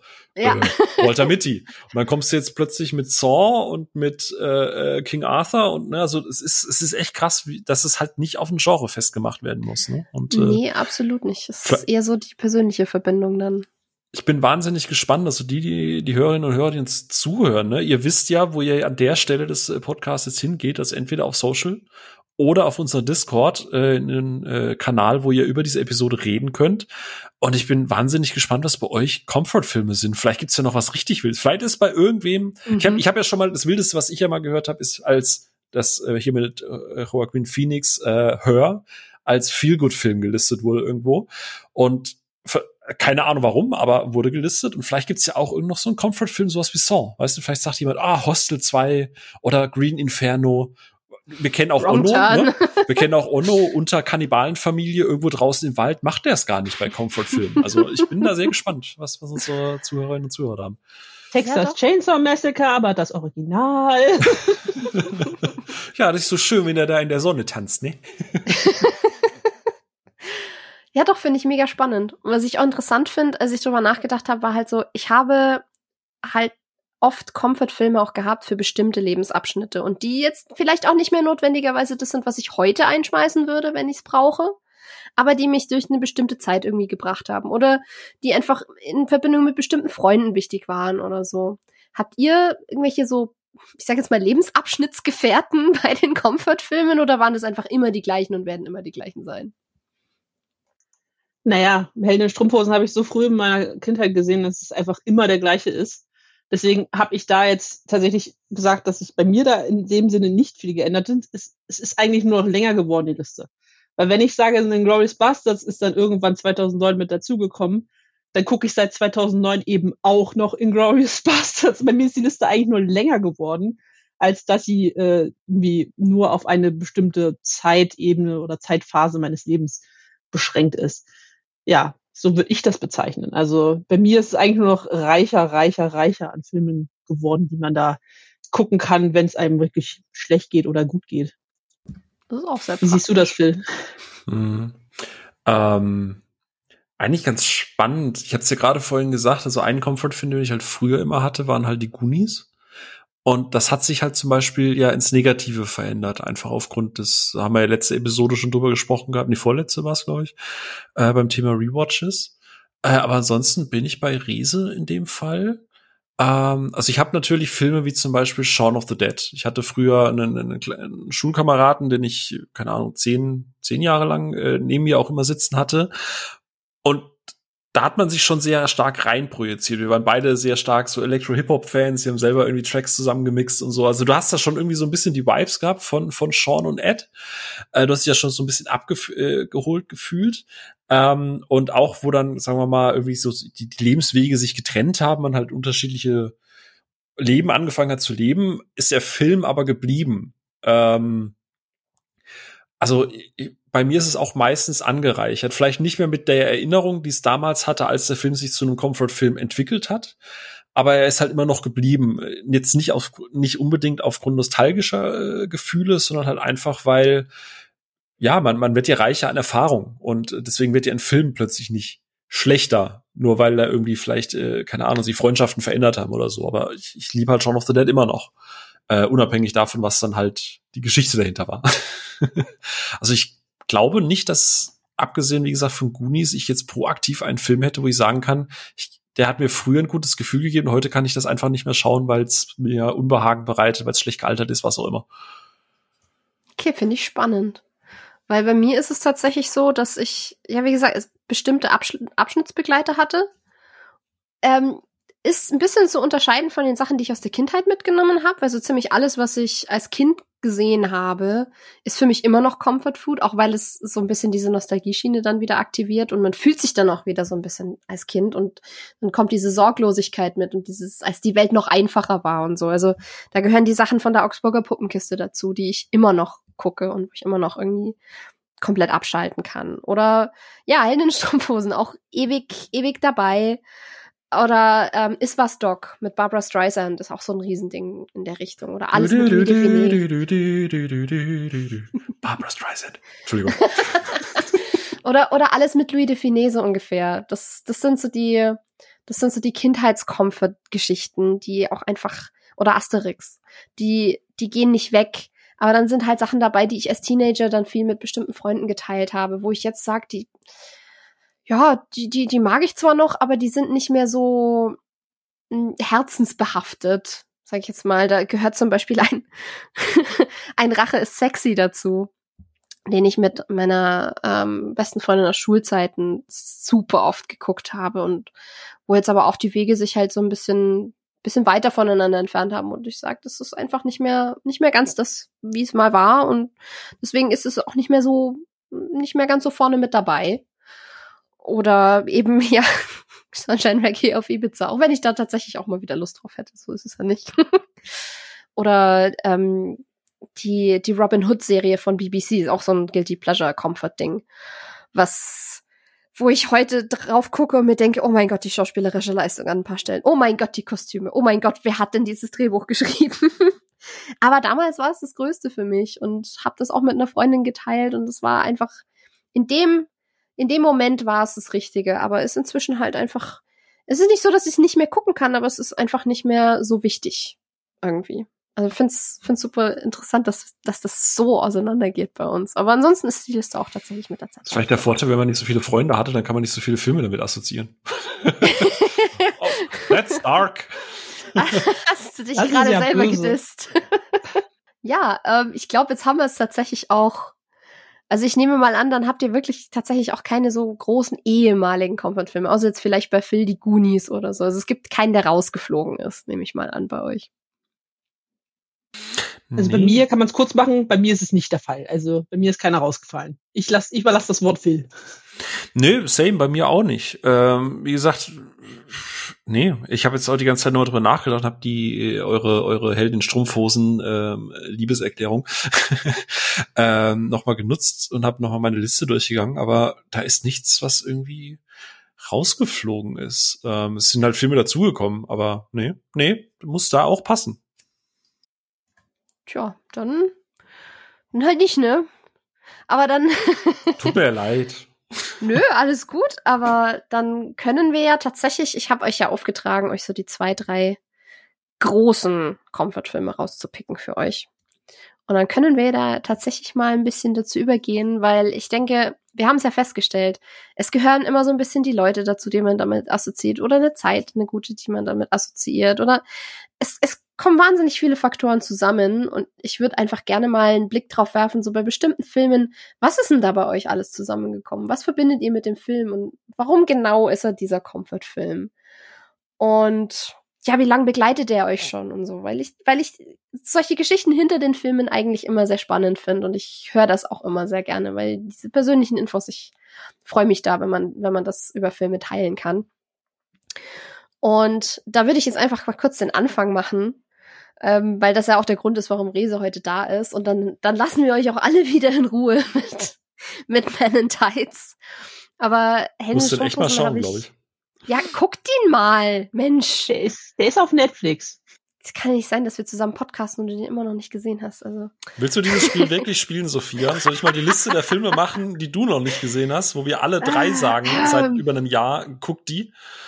Ja, ja. Da, das Spiel verlierst du. ich weiß, ich weiß. Deswegen habe ich es dir auch noch nie aufgetragen. Aber so, ich fange jetzt einfach an mit Heldenstrumpfhosen, weil das ist der, der als erste Assoziation kommt bei mir. Und der ist halt so ganz, ganz speziell und der ist mit mir gewachsen. Den habe ich als Kind zum ersten Mal gesehen. Mit pff, sieben oder so haben mir den meine Eltern gezeigt und war hin und weg. Und bin dann damit gewachsen, weil da sind ja auch wahnsinnig, wahnsinnig viele ähm, Witze drin, die du als Kind echt nicht verstehst und die du dann erst mit zunehmendem Filmwissen verstehst, mit zunehmendem Wissen über sexuelle Anspielungen und was weiß ich was nicht alles. Da sind ja so viele Referenzen und Metagags drin und so jedes Mal gucken habe ich irgendwie wieder ein bisschen mehr verstanden. Ich habe damals beim Movie Pilot ja sogar eine Liebeserklärung geschrieben als ähm, bei der Aktion Lieblingsfilm damals, warum meine Helden Strumpfhosen tragen. Und dann kam eben noch äh, erschwerend hinzu, sage ich jetzt mal. Ähm, also ich habe den sogar an meinem 18. Geburtstag im Kino gezeigt, habe meine Freunde eingepackt und die mussten alle Heldenstrumpfhosen mit mir gucken. und dann kam eben dazu, dass ich darüber mehr oder weniger ähm, Rese kennengelernt habe, beziehungsweise dass wir darüber Freunde geworden sind, weil wir damals vor derselben Pressekonferenz in Berlin standen zu Assassin's Creed, weil wir beide die E-Mail in der Redaktion bekommen hatten und uns gedacht haben, vielleicht, vielleicht schafft man ja es, ein Autogramm zu bekommen. Und wir haben uns irgendwie in dieser Menge gefunden von äh, kreischenden Fangirls und haben uns so gedacht, ah, okay, cool, da ist noch eine andere vernünftige Person und sind ins Gespräch gekommen und haben festgestellt, ach ja, so übrigens mein Lieblingsfilm, diesen, das und jenes, kennst du wahrscheinlich nicht. Und dann, äh, doch, ist auch mein Lieblingsfilm. Und dann war das so eine absolut sofortige Verbindung, über die wir dann auch in Kontakt geblieben sind und äh, jetzt seit sechs Jahren befreundet sind. Deswegen. Mindestens. Also ja. am 1. die war damals am 1. Dezember, das kann, weiß ich noch. Das Datum weiß ich noch ganz genau. Ja, 2016 war das auf jeden Fall. Ja. Dann sind es fast sechs Jahre. ja, genau. Und deswegen ist Helden Strumpfhosen so ein ganz besonderes Ding, weil mir das immer mehr gegeben hat. Und deswegen kann ich nicht anders, als mich mit dem glücklich und zu Hause zu fühlen. Ich würde da einfach mal kurz reinkrätschen und einfach ergänzen, weil es ja nun auch mein Lieblingsfilm ist, wie du ja schon erwähnt hast. Und bei mir ist es halt auch so seit den frühen 90ern. Ich habe den damals nicht im Kino gesehen. Ich wäre wahrscheinlich sogar gar nicht, ich wäre wahrscheinlich genau nicht alt genug gewesen, um ihn im Kino zu gucken, weil er ja, glaube ich, erst ab sechs ist und ich damals noch vier oder fünf war, als ich den zum ersten Mal gesehen habe und habe natürlich auch die Hälfte der Gags nicht verstanden. Bis ich diesen Latrine-Gag verstanden habe, musste ich erst das Buch Im Westen nichts Neues lesen in der Schule, bis ich diesen Latrine-Gag endgültig verstanden habe. Oh mein Gott, das war zehn Jahre meines Lebens, bis ich diesen Gag verstanden habe. Aber gut. Auch ich habe diesen Film dann im Kino geguckt und das war an meinem 30. Geburtstag, wo auch Sophia natürlich zugegen war, weil wir uns da schon kannten. Richtig. Und habe das komplett, den kompletten Kinosaal gefüllt. Und du weißt doch, wie heute wie eine Kollegin von mir, äh, die jetzt auch in meiner aktuellen Redaktion mit sitzt, meint so, oh, jetzt gucke ich den noch mal im Kino, wie krass. der ganze Kinosaal hat gelacht und gefeiert. Ich fand es einfach auch so schön. Und der Film hat mir auch einfach so ein, so eine typische Gefühl von Heimlichkeit gegeben. Ich habe den halt immer mit meinem Vater geguckt und wir waren halt ein, ein großer Haushalt mit vier Kindern. Ich war die Jüngste. Da lief immer der Fernseher und immer war was los. Und das war dann einfach mal so, okay, wir sind jetzt mal zu zweit, mal alleine, wir legen jetzt den Film ein und uns beiden geht's gut. Das war immer so ein schönes Gefühl von Heimeligkeit. Und ich finde es einfach so schön, weil dieser Film einfach so viele Gags zu bieten hat und bei uns, äh, ich habe ja gesagt, wir, großer Haushalt, große Familie. Wir haben natürlich auch äh, Kevin Costners Robin Hood, für den dieser Film ja auch hauptsächlich eine Parodie ist, rauf und runter geguckt. Ich habe tatsächlich letztes Jahr erst ein ganzes Robin Hood Wochenende gemacht. Ich habe äh, meine Schwägerin eingeladen, die den Film, die beide Filme noch nicht kannte, mit ihr zuerst Kevin Costner geguckt und am nächsten Tag Men in Tights, damit sie endlich mal diesen, diesen, diese Genialität hinter diesem Film versteht. Und sie fand ihn tatsächlich besser als den von Kevin Costner. Kevin Costners äh, Robin Hood ist auch nicht gut gealtert, muss man auch einfach mal so sagen. Und wenn Carrie Elves im Original sagt, ja, und ich bin ein Robin Hood, der mit einem englischen, britischen Akzent reden kann, dann ist das natürlich ein Gag, der auch super gut funktioniert.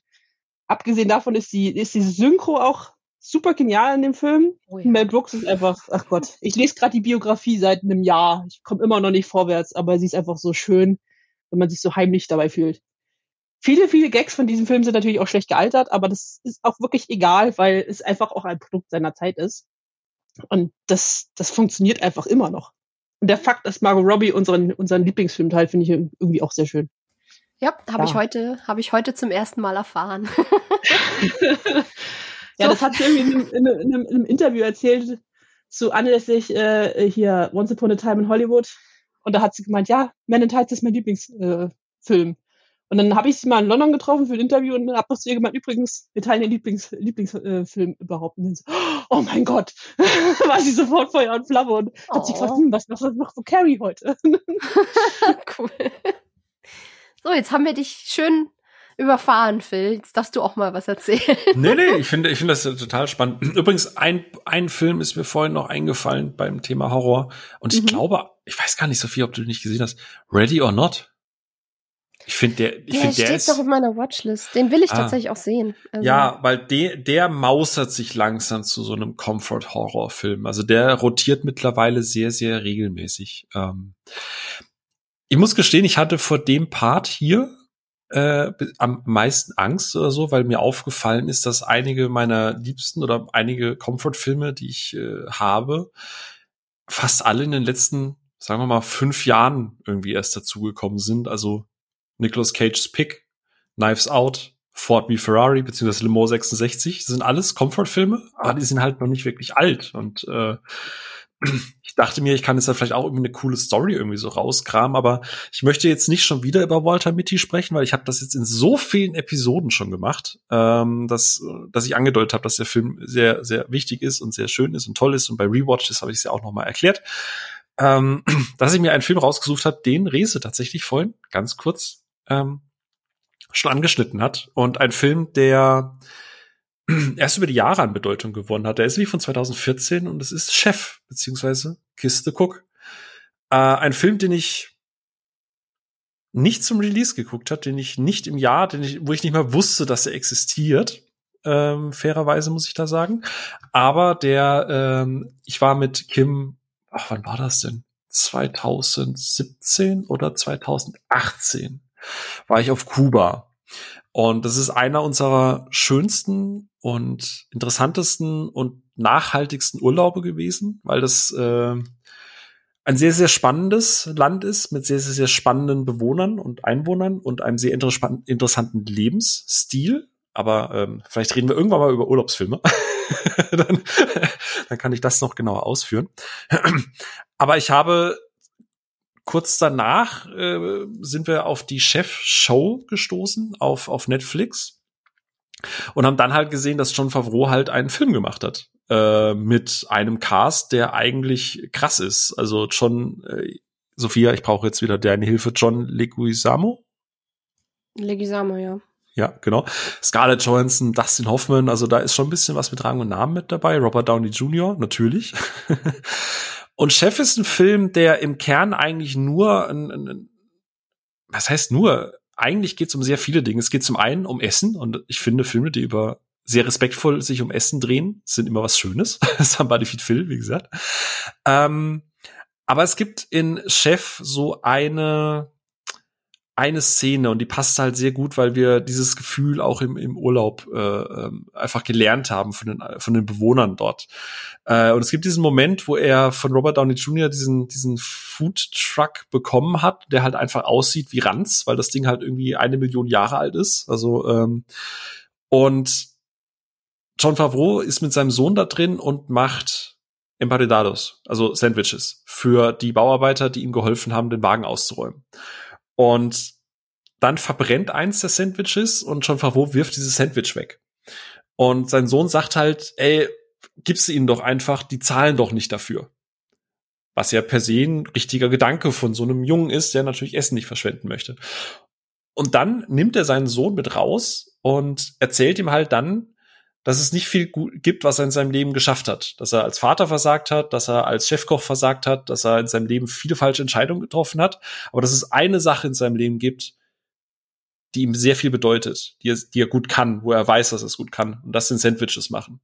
Und wenn er Sandwiches rausgibt, gibt er auch immer ein Stück von sich mit raus. Und dann stellt er am Ende die Frage, und jetzt frage ich dich noch mal, du an meiner Stelle, würdest du dieses Sandwich rausgeben? Und ich finde das eine es, es ist so, so doof eigentlich, weil es einfach nur eine Metapher ist für, wenn du für was brennst, dann machst du es entweder 100% oder gar nicht. Ähm, aber das ist so eine Attitude, die haben wir auf Kuba äh, gelernt, weil da einfach Menschen sind, die vier, fünf, sechs Stunden am Straßenstand an einem Bild malen und wenn das nicht perfekt ist, schmeißen die das scheiß Bild weg, weil die einfach sagen, die brennen dafür, das ist ihr Leben. Und ich verbinde mit diesem Film auch vom Vibe, von der Musik, der spielt ja auch sehr viel, äh, der spielt, spielt ja auch sehr viel ähm, äh, kubanische Musik hinten dran und es geht auch sehr viel um diese Streetfood und Streetkultur und alles. Und aufgrund dieser Erfahrung habe ich Chef über die letzten Jahre immer mehr lieben gelernt. Mittlerweile ist es nicht nur ein Feelgood, sondern auch ein Comfy-Film für mich. Und ich kann den zwei, drei, vier, fünf Mal im Jahr gucken. Und ich liebe einfach den Film wirklich sehr. Und jedes Mal denke ich dann auch an Kuba zurück und an schöne Zeiten und dann denke ich wieder an den Film, dann gucke ich den Film, dann denke ich wieder an Kuba und so weiter und so fort. also der Film ist äh, äh, über die letzten Jahre wirklich sehr, sehr viel gewachsen und hat sehr, sehr, sehr schöne, viele Erinnerungen und auch sehr schöne, tolle Momente, die ja vielleicht auch den einen oder anderen Künstler hier bei uns in der Runde ähm, vielleicht äh, was mitgeben kann. Also ich mag ja. den Film sehr, sehr, sehr gerne und der bedeutet mir beim jedem Mal gucken etwas mehr. Ich glaube, ich muss den echt noch mal gucken. Ich habe den gesehen und mir ist leider nicht so viel in Erinnerung geblieben. Ich mochte ihn, das weiß ich. Aber irgendwie, ich weiß nicht, ob ich den zur falschen Zeit angeguckt habe, kann gut sein.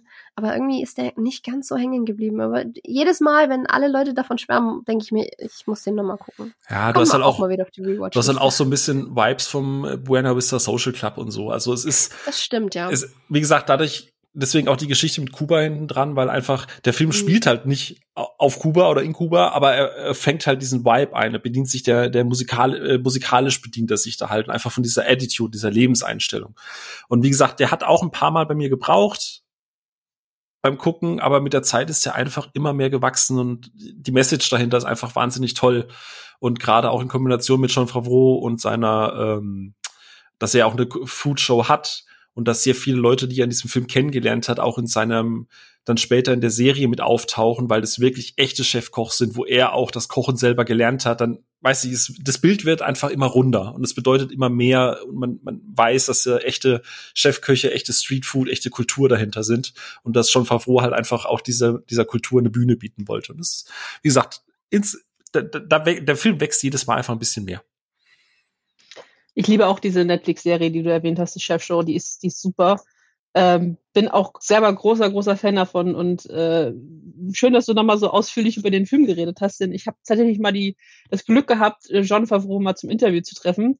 Und ich weiß nicht, ob du dich an diesen einen Moment in der Serie erinnern kannst, also in der Kochshow, äh, wo sie diese diese Art Kreppichen, äh, wie nennt man die, dieses, dieses Teiggebäck nachmachen wollten, was Pfannkuchen, ja, ja. wie auch immer. Mhm. Und in der, in der Sendung verkacken die die, weil die eine Fertigbackmischung nehmen von war das diesem das mit Bill Burr, oder?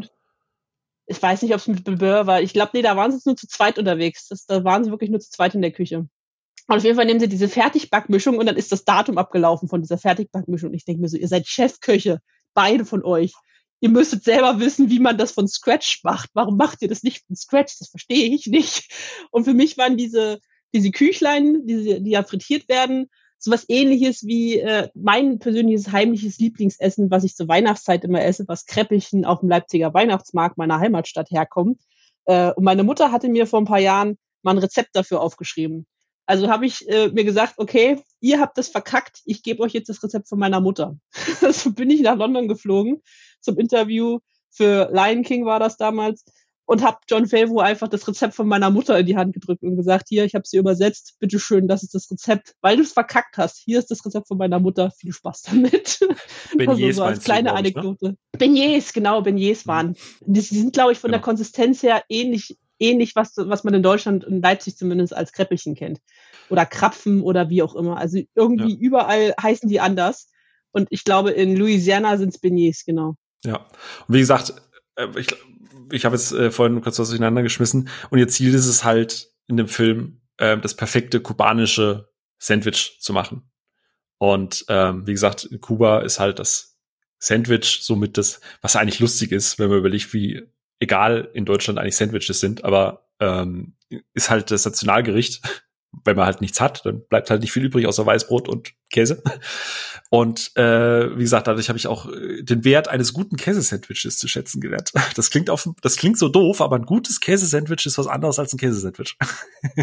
Ist doch wirklich da gebe ich dir absolut recht. Mein Mann macht die mittlerweile selber nach und die nach der Rezeptur aus der Serie und oh, die wir auch. wir auch. die sind so lecker. Es ist so geil, wenn wir äh, ähm, jetzt demnächst umziehen und irgendwann im Februar nächstes Jahr unsere neue Küche bekommen. Wir haben auch extra geguckt, dass wir einen Bereich für einen Planscher haben, wo wir dann auch wirklich selber äh, richtige Empanizados machen können. Und äh, ich freue mich sehr darauf. Und äh, da wird auch noch mal das Rezept noch mal äh, angeschaut. ich habe gehört, du lädst mich dann zum Abendessen ein. Riese, hörst du die Sophia gerade? Ich weiß nicht, ich habe irgendwie ein Rauschen auf der Leitung. Ich, ich sag mal so, mein, äh, mein Mann, der macht das dann schon, wenn du mal wieder in Berlin bist. Dann, ja, dann besuche ich halt euch. Ist okay. nee, aber äh, wie gesagt, lange ausgeholt, äh, aber probiert einfach, falls, falls ihr den Film schon mal geschaut habt, der hat wirklich sehr, sehr cool. Und wie gesagt, Sophia, probier's noch mal, weil der hat gerade aus künstlerischer Sicht auch dieses, dieses, wenn man irgendwas, wir haben es gerade letzte Woche davor, nee, wir haben es in unserer Bonus-Episode für Patreon und Apple Podcasts Abonnements äh, hatten wir es gehabt hier bei äh, Intergalactic. Wenn es darum geht, etwas zu tun, was man Freelance macht oder frei macht, plötzlich, wenn man davon leben muss und was das für Einschnitte hat und was das bedeutet, wenn man kommerzialisieren muss. Und ähm, eigentlich müsste der Film genau deine deine Tasten spielen. Das kann gut sein. Und ich meine, ich habe es ja vorhin genannt, Food Wars ist für mich so ein riesen Comfort-Ding, auch wegen diesem Kochaspekt und der, der Moral, die da teilweise dahinter steckt und wie die mit Essen umgehen und so.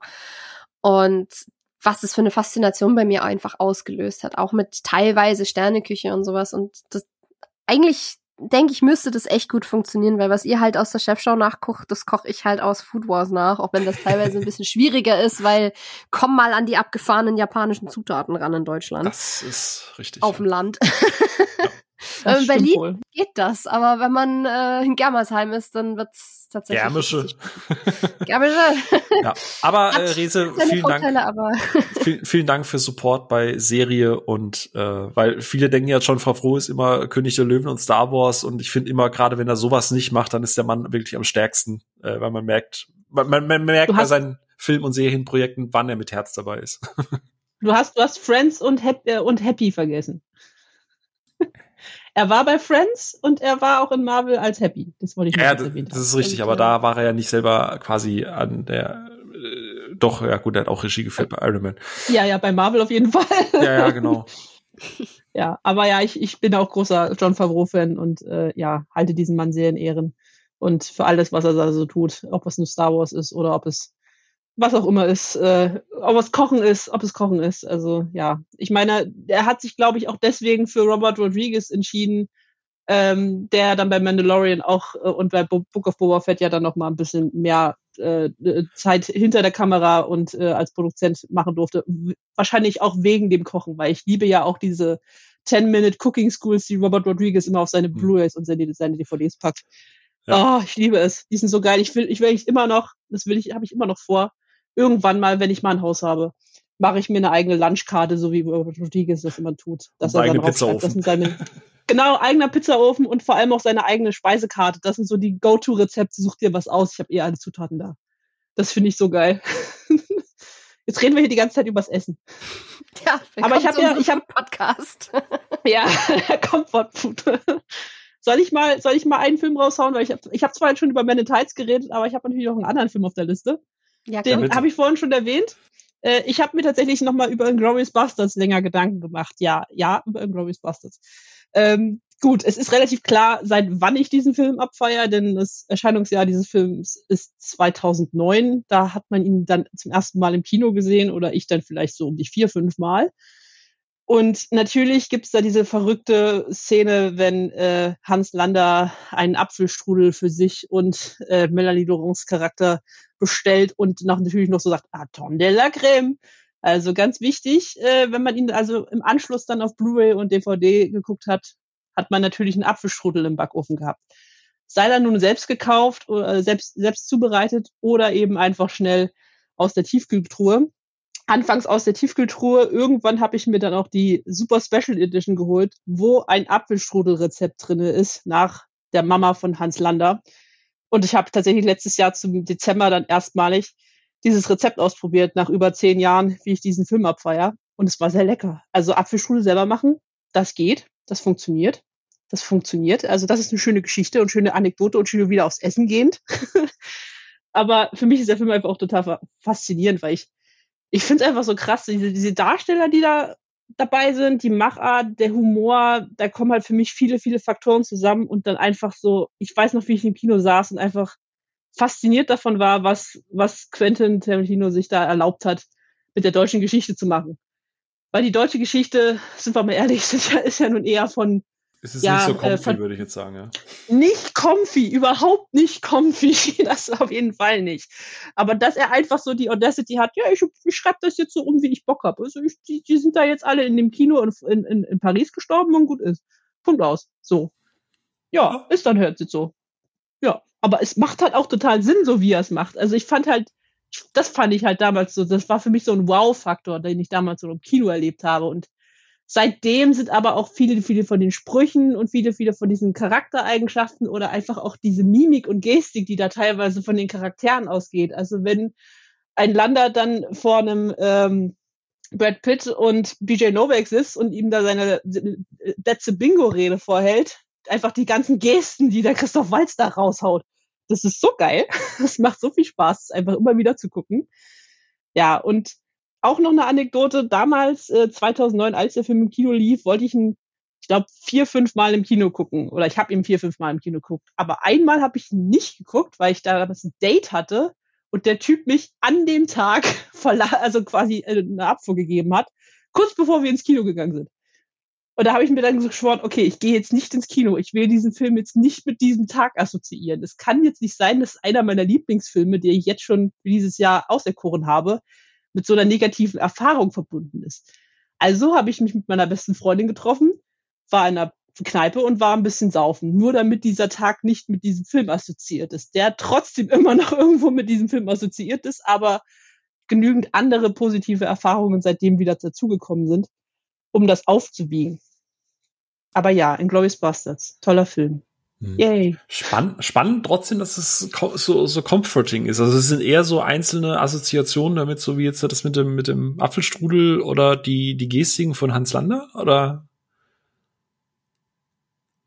Ja, genau, würde ich so sagen. Also es ist halt einfach so, es kommt halt einfach viel zusammen. Also es ist halt ein, ein Zeitpunkt gewesen, wo ich auch gerade so in Berlin so richtig Fuß gefasst habe. Also 2009 war so der, der Moment, wo ich gerade mit meiner Ausbildung durch war und ich gerade einen neuen Job angefangen hatte und dann war ich irgendwie so angekommen in Berlin. Also so, ich hatte endlich mal einen Freundeskreis, den ich in Leipzig auf diese Art und Weise zwar auch hatte, aber nicht so, wie ich ihn dann in Berlin hatte.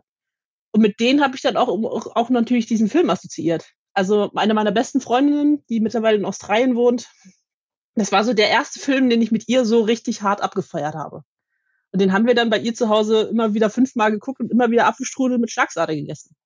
Das war halt so diese, diese Comfortness, die man auch dann da entwickelt hat. Und dann haben wir halt einfach fünfmal bei ihr zu Hause Inglourious Bastards äh, hinterher, hintereinander weggeguckt und dazu uns immer schön Apfelstrudel reingezwitschert. Das war toll.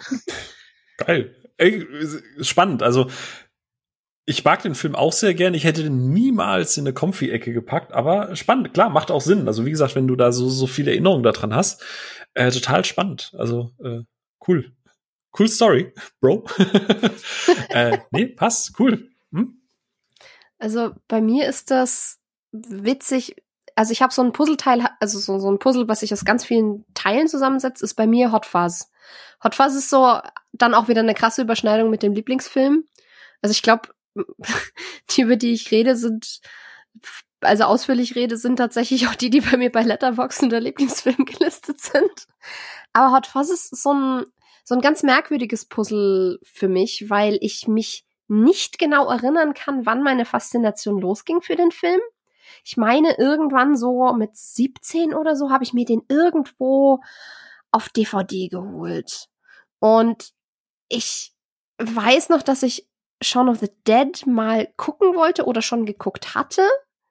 Und auch das kann ich irgendwie nicht mehr einordnen. Das ist alles ganz, ganz komisch neb neblig in meiner äh, Erinnerung. Aber irgendwie habe ich die DVD von dem in die Hände bekommen. Und dann habe ich den auch direkt auf Englisch geguckt, auch wenn ich damals noch nicht ganz so ultra fit war wie jetzt. Und auch über manche Formulierungen gestolpert sind, weil da ja unter anderem auch viele nicht ganz so ultra leicht verständliche Akzente drin sind oder manche absichtlich oh, nicht ja. verständlichen. Oh ja. Der, der eine Nachbar, der die See, Seemine oh im Gott. Schrank hat. ähm, und ja, da hatte ich dann meine Schwierigkeiten mit, aber irgendwie hat er sich bei mir festgesetzt im Kopf. Also ich war sowieso begeistert beim ersten Mal gucken, auch wenn sämtliche Details, weil das ja tatsächlich ein extrem verworrener Plot sein kann, wenn man drüber nachdenkt, haben sich nicht ganz rauskristallisiert, aber ich habe ihn halt mit jedem Mal mehr verstehen gelernt und trotzdem wusste ich, irgendwas daran fasziniert mich und irgendwas an der Filmmachart begeistert mich. Und ich glaube, das war einer der ersten Filme, wo ich wirklich sehr, sehr tief drauf eingestiegen bin, was diesen Film so gut macht. Und ich glaube, es gibt wenig Regisseure, mit denen man da besser einsteigen kann als Edgar Wright, der ja wirklich ein extrem detailverliebter, äh, perfektionistischer Filmemacher ist, was sowas angeht. Und das ist dann auch mit der Zeit so gewachsen. Da kamen dann eben so Puzzlestücke dazu wie ähm, aus die verwendeten Songs da drin, weil da ja ganz tolle Needle Drops sind unter drin sind, unter anderem von den Kinks, was als kleines Kind meine Lieblingsband war, wo ich immer drauf bestand, wenn wir lange Autofahrten hatten, wir können doch die Kinks mitnehmen. Das wäre doch was. Und ähm, ja, oder dass der T-Rex drin ist, das mich dann später irgendwie geprägt hat von der Musik her. Das hat irgendwie alles gepasst. Und ich habe damit auch so ein bisschen ich hatte da eh schon eine wachsende Faszination für alles, was mit englischer Kultur zu tun hat. Und das ist ja wirklich so diese, dieses West Country und diese äh, Village of the Year Awards und was weiß ich was. Das ist ja, da ist so viel urbritisches drin, was man, wo man vieles auch nur versteht, wenn man so ein bisschen der Kultur drin ist. Und das hat mich dann irgendwie auch wieder fasziniert. Und da waren ganz viele Anlaufstellen, wo ich mich in alle möglichen Richtungen dann weiter interessiert habe. Deswegen ist der so krass mitgewachsen und ähm, dann kam halt noch dazu, dass ich den mit meiner besten Freundin eben auch teilen konnte. Und wir uns ständig Zitate davon um die Ohren hauen, wenn wir uns mal wieder treffen nach ewigen Zeiten, weil sie halt leider auch in Potsdam sitzt inzwischen, ich äh, unten in Süddeutschland. Und wir haben uns damals sogar, ähm, wir haben uns beide eine Japanese Peace Lily gekauft, also die Herzenspflanze von Sergeant Nicholas Angel äh, waren da im Baumarkt unterwegs, haben uns jeder eine Peace Lily geholt und äh, ja, ihre heißt Danny und meine heißt Nicholas. Damit wir die auch schön nach den Hauptfiguren benannt haben. Und irgendwie verbindet uns da so eine ganz tiefe Liebe dafür und je, je mehr ich eben gelernt habe über Filme machen und was weiß ich was, umso mehr begeistert mich der Film einfach, weil ich immer noch wieder was entdecke, wo ich mir denke, meine Güte, Edgar, was hast du da wieder an Arbeit reingesteckt, du Spinner? Und inzwischen weiß man auch den Cast viel mehr zu wertschätzen, weil ich früher kein, früher war mir Olivia Coleman kein Begriff. Inzwischen denke ich mir jedes Mal, wenn ich sie da als Doris im Hintergrund rumlaufen sehe, denke ich mir so, ach guck, die Olivia. Schön. Und das, das ist dann auch so ein Ding, was sich aus den ganz vielen Einzelteilen zusammengesetzt hat für mich. Wie geht's Nicholas? Sowohl Nicholas als auch Danny leben noch seit lass mich nicht lügen, acht Jahren inzwischen. Die sind beide sehr groß geworden und blühen regelmäßig und denen geht's sehr gut. das freut mich zu hören. ich finde es total cool, dass du Hot Fast gesagt hast. Ich weiß so, dass ich den damals, wie gesagt, ich habe ja Shaun of the Dead und ich heb mir den auf, weil wir werden ja irgendwann mal noch mal über Lieblingsfilme reden. Deswegen hebe ich mir die Story da auf. Ich werde das heute nicht nennen. Ähm, aber ich weiß, Shaun of the Dead ist einer meiner absoluten Lieblingsfilme. Und ich weiß, dass ich damals bei Hot Fast im Kino saß und so heftig irritiert war, weil ich mit diesem Film beim ersten Mal gucken überhaupt nichts anfangen konnte. Genauso wie bei dir. Also, dass du halt irgendwie sehr verwirrt warst in manchen Punkten. Und der ist auch über die Jahre erst gewachsen. Er ist jetzt nicht mein Comfort-Film, aber ich kann den mittlerweile halt auch gefühlt mitsprechen. Das Wohl aller. The greater good. The greater oh, shut it! Das habe ich inzwischen sogar als, als Artwork mal ähm, den Frank Butterman, also den, den Polizeichef, äh, habe ich, hab ich mal aquarelliert als Artwork und von äh, Jim Broadbent signiert bekommen auf der Berlinale. Da war die gute Rese auch dabei. Hallo. Ähm, das war auch ein Ach, ihr kennt euch? Tag. Wusstet ihr eigentlich, dass ihr beide äh, Helden in Strumpfhosen mögt? Was?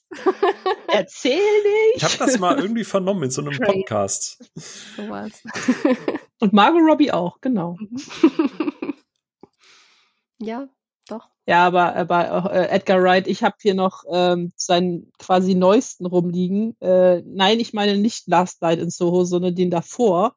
Äh, die Doku über die Sparks Brothers. Ich weiß nicht, ob ihr mitbekommen habt, dass er eine Doku über die Sparks Brothers gemacht hat. Mhm, ja. Die, den habe ich hier noch ungesehen rumliegen. Ich muss den jetzt unbedingt noch gucken, bevor mein Knops hier äh, äh, ab November sich anmeldet, damit ich, damit ich sagen kann, ich äh, habe die komplette Filmografie von Edgar Wright gesehen. Aber Last Night in Soho war auch so gut. Oh, ist so schön. Matt Smith. Matt Smith. Äh, Egal. Nicht? Back to Comfort. Movies. Ja, Back to Comfort Movies. Ich, ich könnte ja noch einen raushauen, einen hätte ich noch vorbereitet, aber willst du vielleicht erstmal, Phil? Ja, ich hätte tatsächlich noch einen. Ähm, und den habe ich in Anlehnung, also ich habe ich hab nur überlegt, wie gesagt, Walter oder Sean oder äh, Le Mans, gibt ja noch sehr, sehr, sehr viele. Ähm, aber ich habe im Vorfeld einen Film vernommen, der äh, auch dem, dem René am Herzen liegt. Und ähm, weil er heute nicht mit dabei sein kann und weil er immer noch ein bisschen kränkelt und einfach auch als gute Genesungswünsche. Ein Film, der auch erst drei Jahre alt ist. Ähm, ich habe es ja gerade vorhin schon ein bisschen angedeutet gehabt. Äh, Dakota Johnson hat in den letzten Jahren zwei Filme gemacht, die ich über alles liebe, die ich beides in die Comfort-Ecke schiebe. Das eine ist äh, Cha-Cha Real Smooth, der dieses oder letztes Jahr rauskam. Das ist ja mittlerweile leider alles eins. Dieses. Dieses Jahr war das, Dieses. genau. Und weil der mir nicht alt genug ist, nämlich den Film, der drei Jahre her ist, nämlich äh, mit Shia LaBeouf, mit äh, Zack Gott sagen, wie er heißt, äh, Thomas Hayden Church, John Hawkes, ähm, The Peanut Butter Falcon. Ähm, initiale Reaktion von euch beiden? Ja, nein, vielleicht? Ist auf der Watchlist. Ich will den unbedingt noch sehen. Ich habe den damals in der Sneak gesehen, ich fand den sehr schön. Ja, genau, das ist genau das, was du gerade sagst. Es ist wieder so ein Film, ähm, du könntest, wenn du wolltest, diesen Film komplett auseinandernehmen. Weil es schon wieder so ein, so ein Film ist, der einfach auf viel gut ausgelegt ist, auf Comforting, auf Crowdpleasing. Alles läuft in diesem Film einigermaßen glatt. Probleme lösen sich von selbst. Menschen tun irgendwie Dinge, die, gerade wenn man mal aus dem Fenster guckt, heutzutage vielleicht eher in Vergessenheit geraten sind. Sozialdenken, sowas. ähm, aber gerade deshalb war Peanut Butter Falcon 2019 und auch heute immer noch so ein Film, der einfach ist. Der, der Film ist wie, wie so eine warme Umarmung. Der nimmt dich am Anfang an, an die Hand, nimmt dich in den Arm, packt dir die Decke über den Schoß, gibt dir ein Stück Käsekuchen, gibt dir ein Glas heiß, äh, ein Heißgetränk. Ich meine, Sophia mag ja sowas wie Tee. ich bleib dann lieber beim Kaffee. Ja, soll es geben. Ja, soll's geben. Ähm, und dann nimmt der Film dich einfach, glaube ich, wie lange geht er? Zwei Stunden oder so irgendwas, einfach mit auf eine Reise, die ich, ich, ich weiß gar nicht, ob man, nee, anderthalb Stunden geht er sogar nur. Ich weiß gar nicht, ob man diesen Film hassen kann. Ich weiß gar nicht, ob man diesen Film einfach nicht, nichts fühlen kann. Ähm, diese Symbiose aus, aus äh, Shia LaBeouf und, und Dakota und äh, hier dem, dem zweiten Hauptdarsteller Zack, das ist einfach so, so herzlich, so toll. Ich, ich, keine Ahnung, ich glaube, nach zehn Minuten war so der Moment, wo ich einfach gesagt habe, okay, ich möchte, dass dieser Film niemals endet. ich will einfach mitgenommen werden. Ich möchte einfach weiter in dieser wohlig warmen Umarmung liegen und einfach für immer dieses Gefühl mitnehmen, das der Film mir vermittelt hat. Es ist auch nicht so, dass ich jetzt halt sage, ähm, ich verbinde irgendwas krasses oder ein krasses, krassen Moment oder Personen mit diesem Film. Es ist einfach, der Film ist einfach wirklich herzlich und schön und er macht ein tolles Gefühl und ich habe mich einfach sehr, sehr, sehr comfy gefühlt. Und jedes Mal, wenn ich den mittlerweile gucke, der rotiert auch sehr, sehr regelmäßig, ist einfach immer wieder dieses, du kennst zwar alles schon, du kannst auch teilweise schon mitsprechen, aber es ist einfach so dieses, manchmal, manchmal muss man, darf man nicht mehr grumpy sein, manchmal möchte man einfach auch mal wieder happy sein und das ist der Film dazu. Und deswegen ist es schön und deswegen sollte Sophia ihn nach dieser Aufnahme sofort schauen. Okay. Die gibt es, glaube ich, bei Prime. Ich habe ihn dort erst heute gesehen tatsächlich. Und ich kann ja an jeder, jeden Punkt tatsächlich absolut nur beipflichten. Einfach ein wohlig schöner Film. Yes. Ja. Und auch der Beweis, dass Shia LaBeouf ein wahnsinnig talentierter Schauspieler ist, wenn er einfach will und keine Eskapaden hat und nicht irgendwie in einem Loch wieder hängt. Wenn er, wenn er gerade mal beide Füße am Boden hat, ja. Ja, das ist richtig. Ähm, aber ja, es ist äh, wirklich, also wie gesagt, du kannst das auch ich glaube, wenn du nicht in Stimmung bist und einfach gar keinen Bock auf so Crowd-Pleasing hast, dann kannst du den Film an jeder, jede einzelne Szene kannst du auseinandernehmen. Aber ähm, manchmal will man das einfach nicht. Und du hast vollkommen recht. Ich habe meinen Monolog jetzt gerade genutzt, um nebenbei zu schauen. Ich glaube, der lief mal bei, bei Netflix zuerst, ne? Aber äh, genau, ist jetzt bei Prime Video zu finden, kostenlos mit dabei in der Flatrate. Also, falls ihr ihn noch nicht kennen solltet, ab dafür. Ja, ich, ich hau mal noch meinen letzten raus. Ähm, mein letzter Film ist tatsächlich äh, ein, ein, ein, ein, Rom-Com, ein Genre, über das wir heute irgendwie noch gar nicht richtig gesprochen haben. Aber ich habe erst kürzlich, äh, als ich äh, im August Corona hatte, festgestellt, dass Rom-Coms doch auch sehr comforty sind. Gerade wenn man selber Rom-Coms mag und dein Mann dann vielleicht auch äh, mit Rom-Coms viel was anfangen kann. Und einer, den wir beide sehr lieben, ist äh, Ten Things I Hate About You, zehn Dinge, die ich an dir hasse. Äh, ja, der kam natürlich 1999 ins Kino. Heath Ledger war damals noch ein großer, großer Star. Ähm, zumindest für die Teenies. Und ich habe den damals schon gefeiert, ich habe den im Kino schon gefeiert, als ich den mit meiner Schwester geguckt habe und seitdem immer mal wieder geguckt. Also ich würde jetzt nicht sagen, dass ich ihn jedes Jahr gucke, aber mindestens aller zwei Jahre kommt er auf jeden Fall einmal irgendwie zum Tragen, dass ich den dann geguckt, den ich dann gucken möchte. Und allein wer da alles mitrennt, äh, mitmacht. Also wenn du überlegst, da hast du ja nicht nur Heath Ledger, du hast Julia Stiles, du hast ähm, Bianca Lawson, nee, Bianca Lawson war es nicht, aber sie ist Bianca in dem Film. Du hast äh, natürlich David Crumholz, Joseph Gordon-Levitt und natürlich noch diese ganzen tollen älteren Darsteller, äh, Alison Jenny. Ähm, also der hat ja so viele tolle Darsteller und so viele gute Quotes auch noch, der einfach immer wieder, die immer wieder zünden. Also ich finde diesen diesen Spruch so gut. Äh, der, Lieblingsspruch von meinem Vater, der damals zwangsweise auch immer zu diesen Romcoms mit ins Kino kommen musste, weil was anderes lief ja nicht, ähm, war zum einen der, ein, der eine Spruch aus Clueless, ich habe eine 45er und eine Schaufel. Und der aus eben zehn Dinge, die ich an der hasse, zieh erstmal den, den äh, äh, Schwangerschaftssuit an. Dann wissen wir mal, äh, wie es dir danach geht. Also das sind immer so, so ein paar Momente, die ich auch mit meiner Familie einfach verbinde diese Filme, die man immer wieder gucken kann und wo es einem immer wieder gut geht, weil es einfach so auch schöne Familienfilme sind. Und mittlerweile freue ich mich halt, dass mein Mann auch diesen Film total abfeiert und wir den jetzt, äh, wir waren halt vor sechs Wochen beide mit Corona flach gelegen und wir haben den einfach die ganze Woche einfach nur jeden Tag eine Romcom geguckt und der war irgendwie der erste, den wir gleich mal in der Playlist hatten. Also der ist einfach, der, der fühlt man sich einfach gut. Fühlt sich krank, aber du weißt, okay, da läuft was. Das kann ich mir nebenbei angucken, das kenne ich auswendig. Die Musik ist fantastisch. Wir haben dieses Jahr erst unsere Hochzeit nachgefeiert. Sophia kann Lied von singen. Davon äh, war die Hälfte davon ähm, der Soundtrack von diesem, von diesem Film. Also das ist super gut. Und was vielleicht die wenigsten wussten, ist natürlich eine Shakespeare-Adaption. Also das, das ist auch immer so abstrus, dass sie einfach The Taming of the Screw genommen haben und einfach eine Teenie-Rom-Com draus gemacht haben. Und noch eine witzige Anekdote dazu. Ich gehe mal wieder auf die Sneak zurück, wo ich äh, viele, viele Jahre immer regelmäßig hingegangen bin. Aktuell lebt das alles ein bisschen in der Schwebe, weil ja leider das Kino am Potsdamer Platz zugemacht hat. Aber als das noch offen, war, offen war, lief da mal der Film Jersey Boys, äh, diese, dieses Biopic über Frankie Valley. Und die haben ja diesen Song Can't Take My Eyes Off of You gemacht, oder er hat ja diesen Song gemacht, berühmt gemacht, den ja dann Heath Ledger in eben diesem Film singt, so famously. Und da war dann tatsächlich die, die Sneak-Frage, wie heißt denn dieser Song? Und äh, ja, in dem Moment fällt dir vielleicht nicht unbedingt ein, wie dieser Song heißt, aber dir fällt sehr wohl ein, was Heath Ledger in diesem Moment gesungen hat, weil du diesen Film 10.000 Mal geguckt hast. Also springe ich da auf, wie so eine besagte Sau und singe einfach Can't take my eyes off of you und gewinne meine Freikarten für die nächste Mal. Und äh, ich habe noch ein bisschen mehr gesungen als diesen, diesen kleine Passage, aber ich habe quasi den ganzen Part, den Heath Ledger da singt, habe ich dann runterspringend, die Treppen runterspringend gesungen, damit ich meine Freikarten bekomme. Das ist meine kleine Anekdote zu diesem Film. Toller Film. Ich liebe ihn. Merkt man. Wie steht ihr zum Thema Romcoms? Äh, äh, äh, boah, ich gucke tatsächlich sehr selten bewusst Romcoms. Äh, es gibt eine Romcom mit äh, Keanu Reeves, die ich vor ein paar Jahren gesehen habe. Ähm, wie hieß sie denn? Die würde ich tatsächlich fast, also die müsste ich noch ein paar Mal gucken, äh, den Film, aber der hätte das Potenzial, ähm, ähm, quasi. Der mit, der mit Winona Ryder? Ja, ja, ja, genau. Äh, Mensch, wie hieß der denn?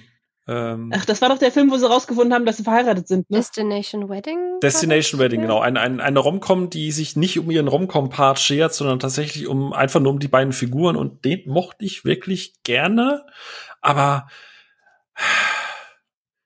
äh, ich hatte mich heute mit Kim darüber unterhalten. Sie hätte noch einen Comfy-Film.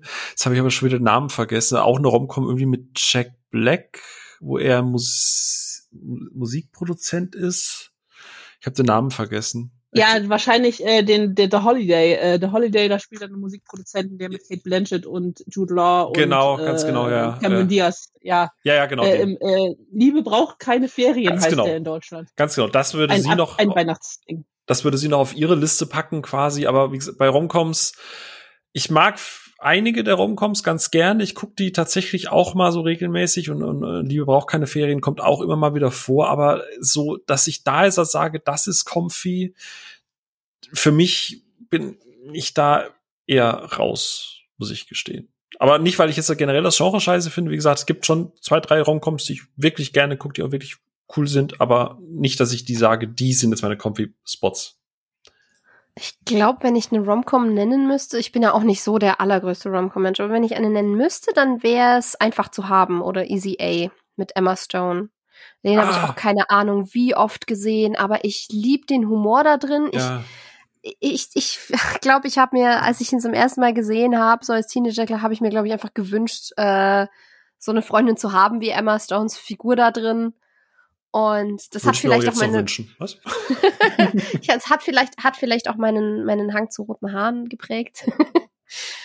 Aber ansonsten bin ich auch einfach nicht so der allergrößte Rom-Com-Gucker. Crazy Stupid Love, natürlich.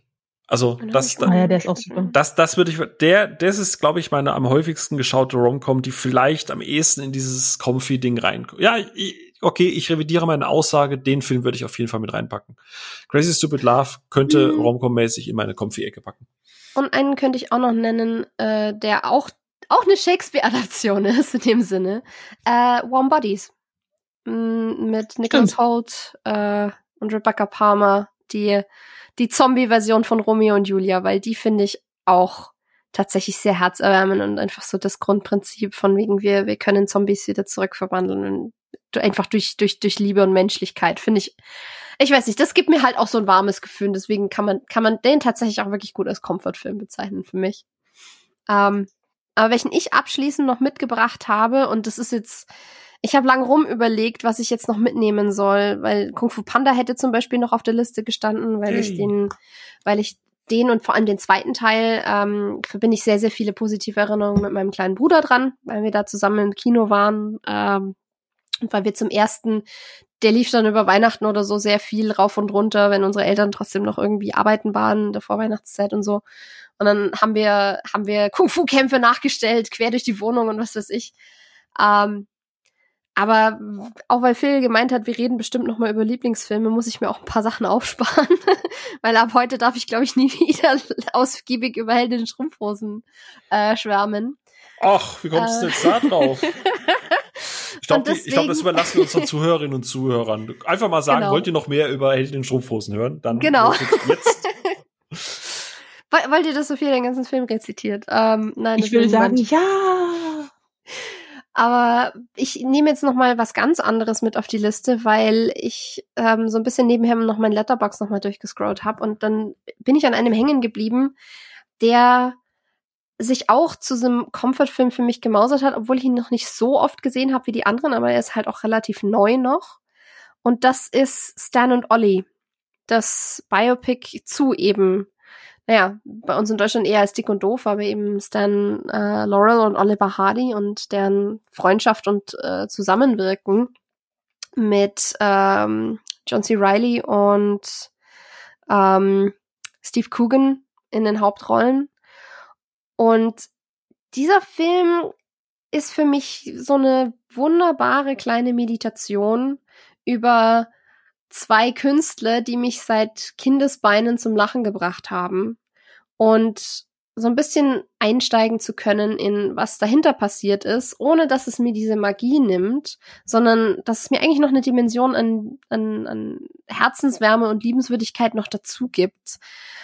Das hat mir irgendwie sehr, sehr viel bedeutet, als ich den zum ersten Mal im Kino gesehen habe. Und deswegen habe ich den dann auch meinen Eltern zu Weihnachten geschenkt und mit denen angeguckt. Und ich werde den auch noch öfter gucken, weil dieser Film so wunderbar unaufgeregt ist und einem einfach so ein wie Rese es häufiger gesagt hat, so ein Gefühl von Heimeligkeit gibt. Einfach, wenn man das Gefühl hat, man verbringt Zeit mit zwei wirklich ehrlich guten Freunden, die füreinander durchs Feuer gehen und die nichts anderes möchten als zusammenarbeiten, denen aber eben auch bewusst wird, dass die Zeiten sich langsam ändern und dass sie, naja, vielleicht irgendwie doch am Ende dieser gemeinsamen Reise irgendwo stehen.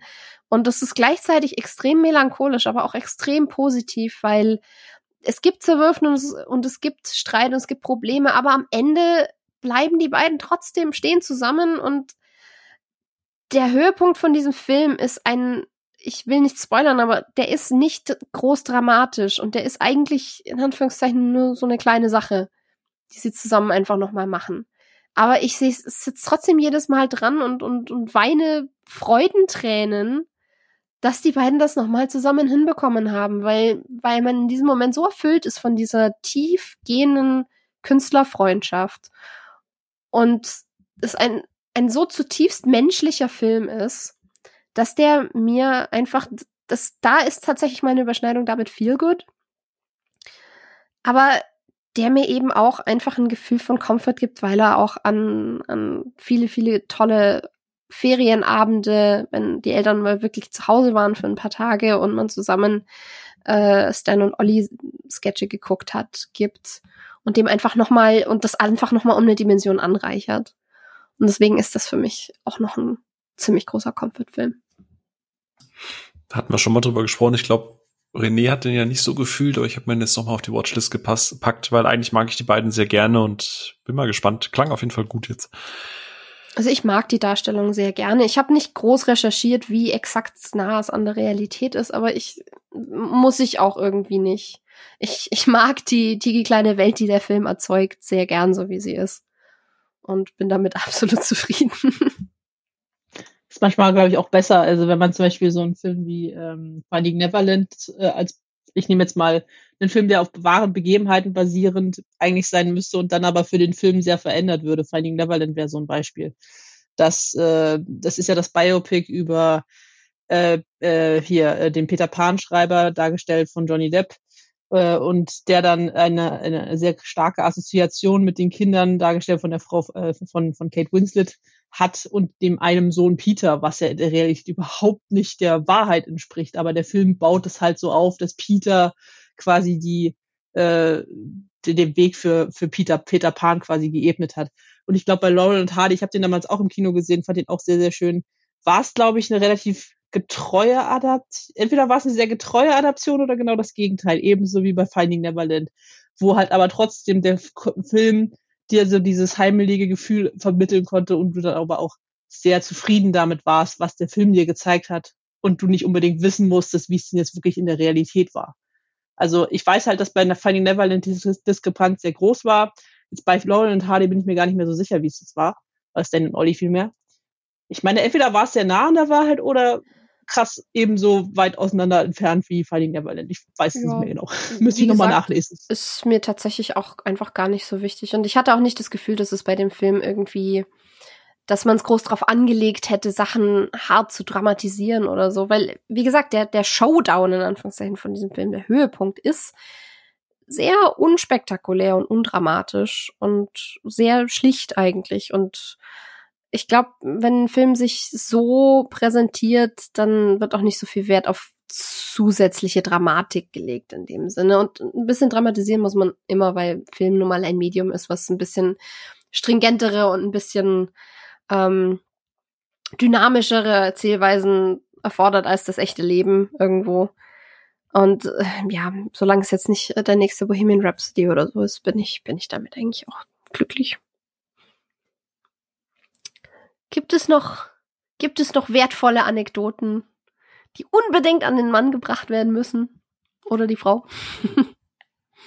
Nö, ich glaube, man hat mal quer durchgemacht und ich fand es, wie gesagt, ganz spannend hm. so, so von von ja Comfort ist ja immer auch Comedy und so zu ey guck mal Comfort kann auch Saw sein. Also finde ich jetzt spannend immer noch, aber ja. wir haben heute äh, was gelernt und wie gesagt äh, gerade auch wenn man jetzt äh, Oktober hat oder den Horror-Oktober oder den Schocktober, es gibt durchaus auch nicht ganz so gruselige, brutale Filme, die trotzdem comfy sein können. Ähm, aber es ist natürlich am Ende, ist es halt was wahnsinnig Individuelles. Und das ist halt auch wieder sowas, wo ich halt sehr gespannt bin, was unsere Zuhörerinnen und Zuhörer da, dazu zu sagen haben. Ha, ein zu Oktober passender oder Horror-Oktober passender Comfort-Film ist mir tatsächlich noch eingefallen. Gerade so spontan. Abraham Lincoln Vampire Hunter. Ich, ich liebe diesen Film so sehr. Ich, ich hätte ja noch einen zweiten Pride and Prejudice und in Zombies, weil gleicher, gleicher Comic-Stil, ne, gleiche Comic-Reihe. Mhm. Äh, ja, geht, geht in die gleiche Richtung. Also ja, wir sehen, Comfort kann ganz vieles sein. Comfort ist sehr, sehr persönlich. Und manchmal ist es so ein großes Ding, was irgendwie das Ding zum, zum Comfort-Film macht. Manchmal sind es ganz, ganz viele kleine Teile, die sich aufsummiert haben über die Zeit. Manche Filme begleiten einen irgendwie schon das ganze Leben, manche Filme erst seit ein paar Jahren. Und manche Filme verlieren den Status vielleicht auch wieder. Aber ich fand's sehr, sehr interessant zu sehen, wie das für jeden was anderes bedeutet und wie da jeder auch seine verschiedenen Prioritäten setzt. Dann bedanke ich mich sehr für fürs Kommen und fürs äh, mit dabei sitzen. Einmal an Rese. Danke, danke für die Einladung. Es war ja sehr spontan, aber ich habe mich sehr gefreut, in den erlauchten Kreis hier mal äh, dabei sein zu dürfen. Gerne wieder. Und natürlich an Phil, äh, der trotz aller technischer Widrigkeiten und spontanen Umdisponieren und was weiß ich was mit dabei war. Ja, bloß nicht das Thema nächste Woche jetzt nochmal, weil sonst ver ver verhexen. Äh, nee, nee, nee, nee, nee, nee, nee, nein, nein, nein. Wir, we, we wir, don't put a spell ähm, on us. genau. wir wollen, wir wollen es ja nicht verwünschen äh, und hoffen, dass wir dann nächste Woche tatsächlich über Renés Herzensthema ganz normal sprechen können mit Hokus Pokus. Und bis dahin wünsch, wünschen wir allen eine kuschelige, komfortable, gemütliche Zeit mit den eigenen Comfortfilmen. Lasst uns gerne wissen, was eure Comfortfilme sind und warum und ob es ein Saw ist oder ein Wrong Turn oder vielleicht eher Paddington. Und dann wünsche ich allen eine gute Zeit. Macht's gut!